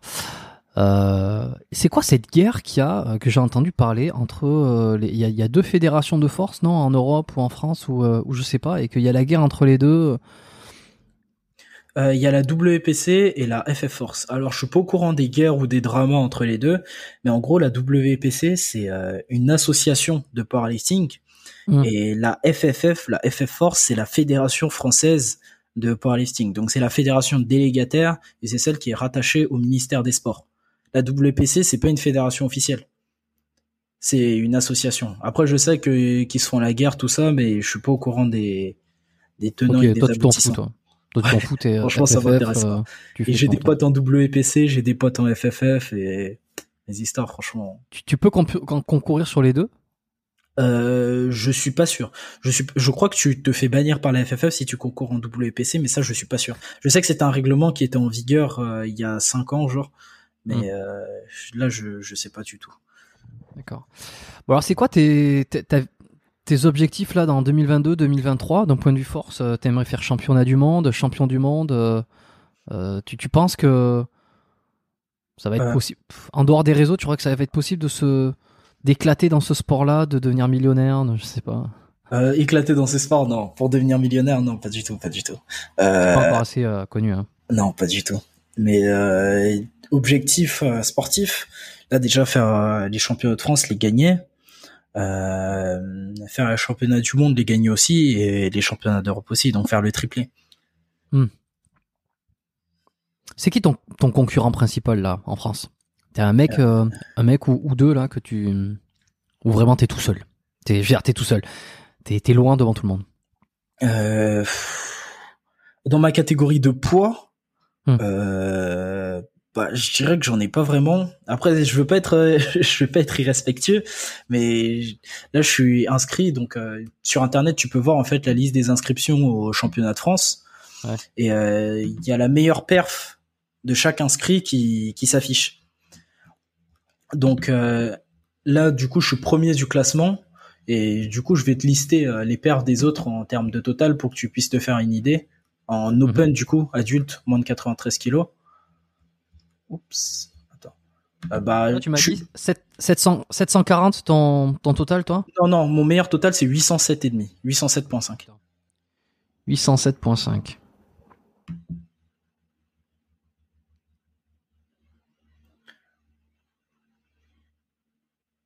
C'est pas mal, hein Ouais, ouais, pas- ça va. Et puis, je l'avais fait avec un peu de réserve, donc je pense pouvoir sortir euh, beaucoup plus là au championnat de France.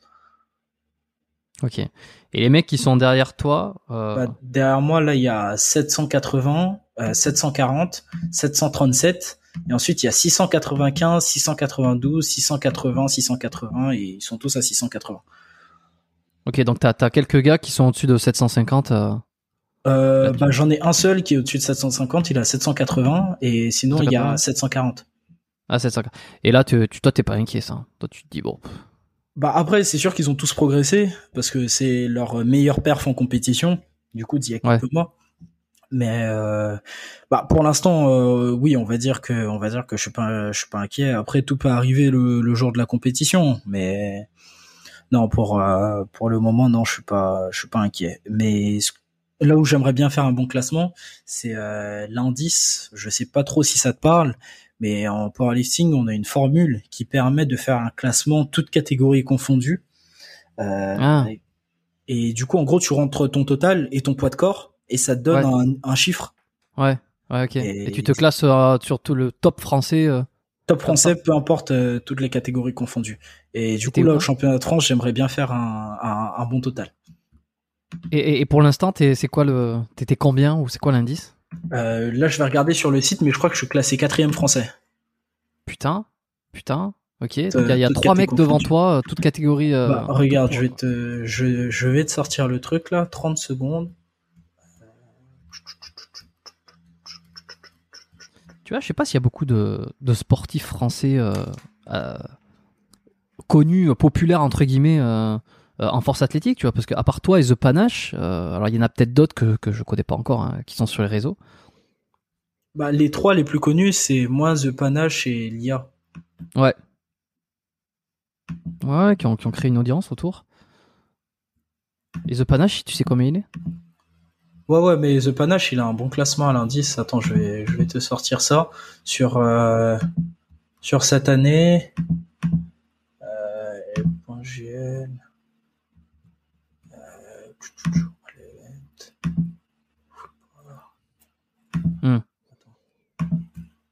Bon, en attendant que, que tu Ah, retrouves bon, le truc. trouvé. C'est J'ai bon, trouvé. vas-y. Ouais, ouais. Euh, du coup, oui, je suis quatrième. Euh, le troisième, c'est Yanis Bouchou, mais il concourt pas cette année. Euh, le deuxième, du coup, c'est The Panache. Et Ah, le premier, ouais, le premier, c'est Corentin Clément. C'est, c'est un- Lui, c'est le boss, lui. Bah ouais, c'est ça. Il a battu de peu The Panache et il a fait une très bonne performance au, au championnat du monde.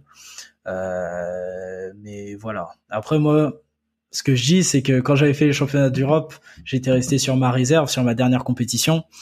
Donc euh, je pense pouvoir sortir un très très gros indice là au championnat de France. Je m'avance pas, mais j'aimerais faire un, un très bon classement. Très bon euh, premier, quoi. Très bon, c'est ce que c'est ce que ça sous-entend. Bon, parfait. Eh ben, on, on va suivre, euh, on va suivre tout ça. Euh, je suis curieux. Et puis, euh, et puis, on peut aller s'abonner à ton Instagram. Tu, où c'est que tu recommandes qu'on te retrouve généralement Instagram. T'as, t'as d'autres choses? Instagram, Après le donc YouTube. Rico Powerlifting, YouTube, RCT, Rico et Clem, TikTok, Richmond Lift. Et T'as un TikTok aussi, tiens. Ouais, j'ai commencé à mettre deux trois trucs dessus, mais c'est un peu relou parce qu'à chaque fois que je veux mettre un truc un peu marrant, je me fais signaler et je me fais supprimer mes vidéos. Pourquoi? Bah, Pourquoi tu te fais signaler je- ils disent qu'il y a du contenu explicite sur mes vidéos, mais moi je trouve pas. Attends, attends, que- Quel genre de. C'est quoi, t'es à poil ou? Non, non, je, je suis même pas à poil, mais j'ai posté une vidéo un peu marrante, je la montrerai après. Hmm. Et ils ont, ils ont pas trop kiffé, ils me l'ont viré. Ou bien il y avait une vidéo, où je faisais du soulevé de terre et je me suis évanoui après. Ils ont dit euh, pratique dangereuse, ils me l'ont viré. Ah ouais, d'accord. Tu peux rien mettre de vraiment sensationnel. Non, non, non. Il y a des trucs sensationnels qui sont sensationnellement euh, ahurissants sur TikTok, mais euh, ça, visiblement, non. C'est ça, ça influence négativement les gens. C'est ce qu'ils doivent se dire. Ouais. Bon, tout ça est est, est drôle. Euh, tu, bah, tu me montreras. Tu, veux, tu veux. De quoi, de quoi il s'agissait de la première vidéo? Tu veux en parler là en public ou tu préfères me ouais, bah, je peux en parler en public. Hein. C'est Ah, en gros sur le squat.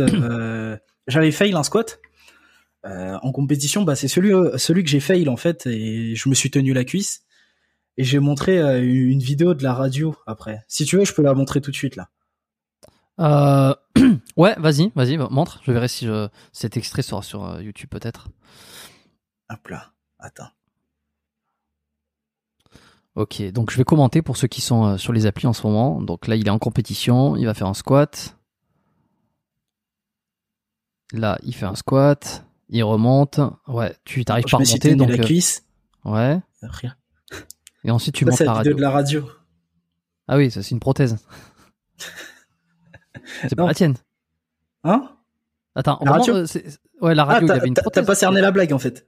Non, j'ai pas. bah non, je, je vois pas bien. Je vois pas ce qu'il y a écrit. Ah oui, d'accord. Oui, ok. mais non, mais c'est bien ça. C'est parce que sur le genou, il y a une prothèse aussi. j'avais vu la prothèse et j'avais pas vu ce qu'il y avait entre les deux jambes. Voilà, j'avais mis vidéo. Ouais. J'ai mis cette vidéo, ils ont dit euh, pas bien. Police, ils ont supprimé. ok. Bon, à la limite pour ça, euh, bon, je sais pas. Il doit y avoir pire peut-être sur TikTok, donc euh, je sais pas. Je vais pas juger, mais c'est ma. Enfin, c'est pas. Il y a rien de grave, mais c'est les règles, visiblement. Bon. Euh... Très bien. Eh ben écoute, je pense qu'on a fait le tour. Euh, J'ai toujours des, petites questions à la fin, très rapides à la limite. Euh, alors, je, t'ai demandé un peu ton entraînement, mais comment tu manges toi, euh, de manière générale? Est-ce que t'es es un mec qui qui est strict dans ta façon de t'alimenter? Non, je suis pas très strict, mais je respecte un total calorique à ne pas dépasser. Actuellement, j'essaie de pas dépasser 3200 parce que je pèse euh, 95,5 kilos et je dois concourir à moins de 93 kilos dans trois semaines, donc je suis en léger déficit calorique. Et ensuite, sur la fin de la préparation, bah, je vais jouer sur euh, les niveaux d'eau, un peu sur la sudation pour arriver à 92,9 le jour de la compétition et je serai bon. Donc actuellement, pas très strict, mais je respecte juste le déficit calorique qui m'a imposé. Ok. Et, oh putain, très ok, très disciplinaire du coup. Euh, habituellement, habituellement, t'as une, euh, t'es un mec qui qui non, t'es t'es sérieux sur ça? Non, habituellement, euh, je m'en fiche un peu. En fait, tant que je mange assez de protéines, j'essaie d'être sur mon maintien ou un petit peu au-dessus. Ok. Et ça me convient, ça me convient totalement. T'es chez Nutrimuscle, hein? Ouais, Nutrimuscle en sponsor. Qu'est-ce que tu prends comme complément? Euh, donc, je prends de la créatine déjà. Euh, créatine, euh, multiminéraux. Euh, je prenais du gainer, mais j'ai arrêté parce que je dois perdre du poids. Je prends de la muscle whey. Euh, Et bah du coup des multivitamines, vitamine C. Avant avant l'entraînement, il m'arrive de prendre du mix focus, donc c'est de la citicoline mélangée à de la caféine. Et voilà, je crois que c'est tout majoritairement. Après, il m'arrive aussi de prendre des oméga 3, mais pour le plus important, je dirais de retenir multiminéraux, créatine euh, et multivitamines. Ok si tu pouvais revenir à 5 ans en arrière, la première fois que, ou disons, euh, ouais, il y a 5 ans, dans la première année où tu as découvert le powerlifting, euh, que tu t'es, as commencé à te lancer là-dedans, est-ce que il y a un conseil que tu aurais eu besoin d'entendre ou que tu aurais eu envie d'entendre? Peut-être pour qui va faire écho à ceux qui veulent démarrer ou ceux qui sont dans leur, leur début de cette activité. peut-être ne pas se précipiter dans, dans la pratique. Vraiment prendre le temps de bâtir une bonne base avec une technique solide, avec des avec une exécution solide des mouvements euh, avant de vouloir charger. Parce que en voulant charger trop vite, souvent, euh, on va plus vite que ce que notre corps nous permet de faire. Et au final, on se retrouve euh, souvent dos au mur et on se retrouve face à la blessure. Mmh. Donc vraiment faire euh, faire très attention et attendre d'avoir une exécution sécuritaire avant de avant de charger. Parce que j'ai eu mal au dos au début. Euh, Bon, ça n'a ah pas duré, heureusement. Ça n'a pas duré, heureusement. Mais quand j'ai commencé, dans mes deux, trois premiers pas, deux, trois premiers mois, j'ai eu très, très mal au dos parce que je faisais n'importe quoi sur mes mouvements. Et justement, j'étais très fort. Je pense que j'étais très fort pour euh, mes structures passives, pour mes os, mes articulations. Mhm. Et au début, elles ont pas suivi. Ensuite, je me suis remis en question et ça, ça allait un peu mieux. On sait aujourd'hui que la capacité d'adaptation euh, qu'a les, disques intervertébraux, les vertèbres, les, euh, articulations, les ligaments euh, est beaucoup plus lente qu'ont les muscles. Donc c'est de c'est d'ailleurs pour ça que euh, ceux qui prennent des stéroïdes, ils ont les muscles qui dessus deviennent beaucoup plus forts et ça met beaucoup plus en tension euh, les ligaments et les articulations. Et d'ailleurs, je pense que toute cette vague, euh, tu vas me dire ce que t'en penses, hein, de, de personnes qui utilisent des produits dopants, ça se voit, c'est évident, tu vois, sur eux, qu'ils ont popularisé un entraînement à faible charge. avec beaucoup de répétitions, plein de techniques, etc. C'est peut-être aussi une façon de continuer à entraîner le muscle sans mettre trop de, pression sur euh, les articulaires et les ligaments. Ouais, euh, bah je pense que je pense que c'est possible. Après, je suis pas dans l'antenne, mais je pense que c'est je pense que c'est possible et c'est pas une méthode. Euh, c'est enfin c'est pas une méthode idiote de travailler quoi. C'est une méthode intelligente de manière à pas se blesser. Et surtout que quand t'es quand t'es dopé, tu dois beaucoup moins complexifier ton entraînement pour prendre du prendre du muscle. Mmh, ça vient pas besoin de faire des trucs de fou. Ouais. Il y en a qui vont râler. Tant pis, on va les laisser râler. Euh, T'as eu des influences, euh, des, euh, un modèle, un, mentor, quelqu'un euh, à qui tu te réfères encore aujourd'hui? Bah Justement, mon collègue avec qui je travaille, Clément, il y a mhm. quelques années, de plus que moi. Et il m'a beaucoup aidé quand, quand j'ai commencé la force athlétique. il me, il m'aide encore maintenant. Justement, il s'occupe du plus gros de ma nutrition actuellement. Et lui vraiment, euh, quand je savais pas quelque chose avant, je lui demandais. C'est lui qui m'a donné la plupart des références, euh, enfin la plupart des livres que que j'ai lus. Euh, par exemple, de la vie et tout ça, j'ai découvert grâce à lui. parce que lui, c'est un, un, gros mordu de, de science aussi. Et on s'est on s'est cultivé ensemble. Et déjà lui, dans mon entourage. Après, en termes en termes de sport, j'ai toujours été fan des, des très grands sportifs. J'étais fan de boxe. Mike Tyson, l'athlète, euh, je kiffe. Bon, je précise l'athlète parce que la personne, il allait un peu dans tous les sens. Ouais. Euh, ouais. T'as lu son euh, livre Ouais. non, non, non, pas, son livre. Non, non, non, non. non. Ah bah tu, tu devrais. c'est assez, c'est assez marrant. Ok, non, j'ai, j'ai pas. Mike Tyson, bah, son livre, tu sais, sa biographie, quoi. Je sais pas si c'est. Son autobiographie, ouais. Ouais. attends, je vais chercher le nom parce que Mike Tyson. Je me rappelle plus de son du nom du livre. Je vais le retrouver. C'est euh, là, alors en anglais, Indisputed, Indisputed Truth avec mon super accent. Euh, la vérité, euh, la vérité, rien d'autre. Je crois que c'est ça. Ok. Ouais, c'est ça. Exactement.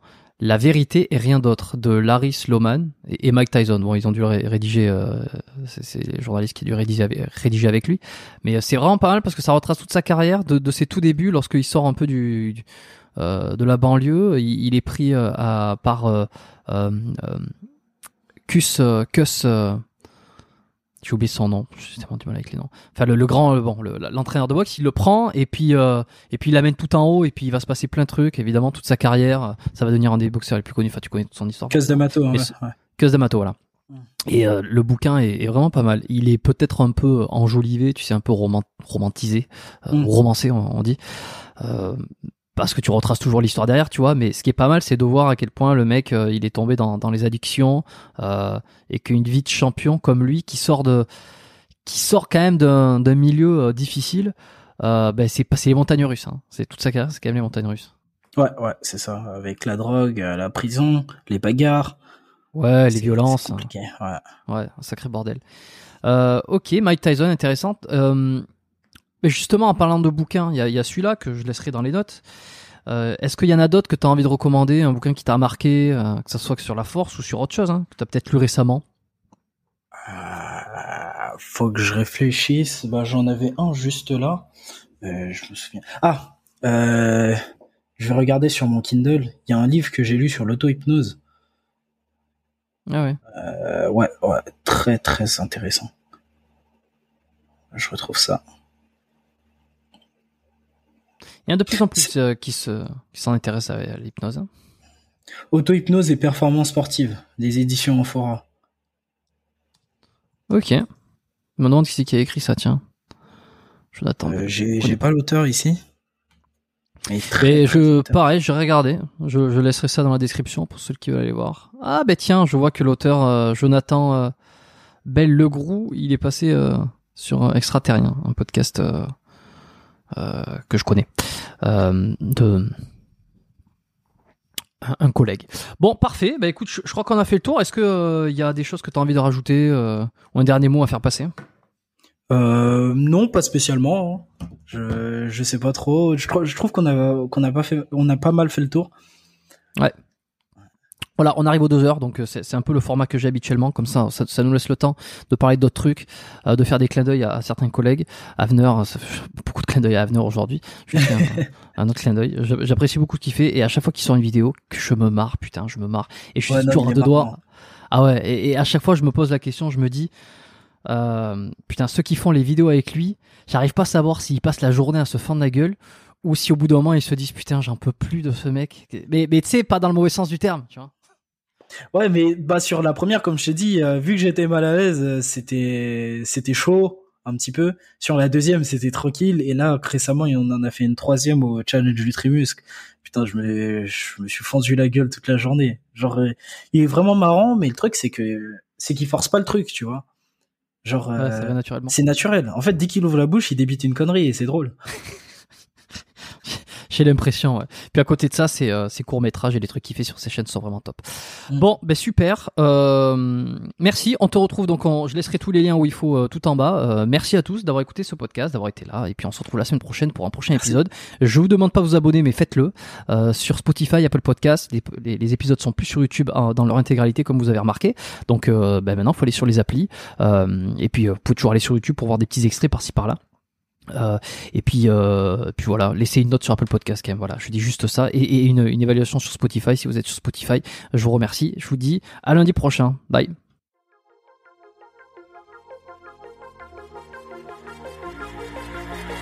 Merci d'avoir écouté cet épisode du podcast Biomécanique jusqu'au bout. Vous pouvez l'envoyer à deux de vos amis ou le partager sur vos réseaux sociaux. Merci également de lui mettre une note de 5 étoiles avec un petit commentaire sympa c'est ce qui me permet de mieux ressortir dans les classements.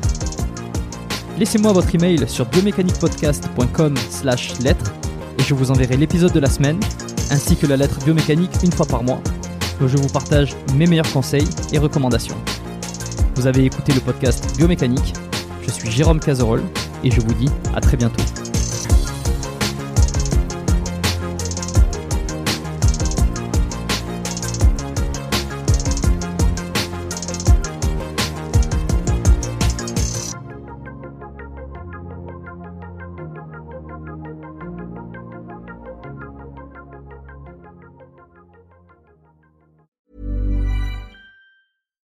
When you make decisions for your company, you look for the no-brainers. And if you have a lot of mailing to do, stamps.com is the ultimate no-brainer. It streamlines your processes to make your business more efficient, which makes you less busy. Mail checks, invoices, legal documents, and everything you need to keep your business running with Stamps.com.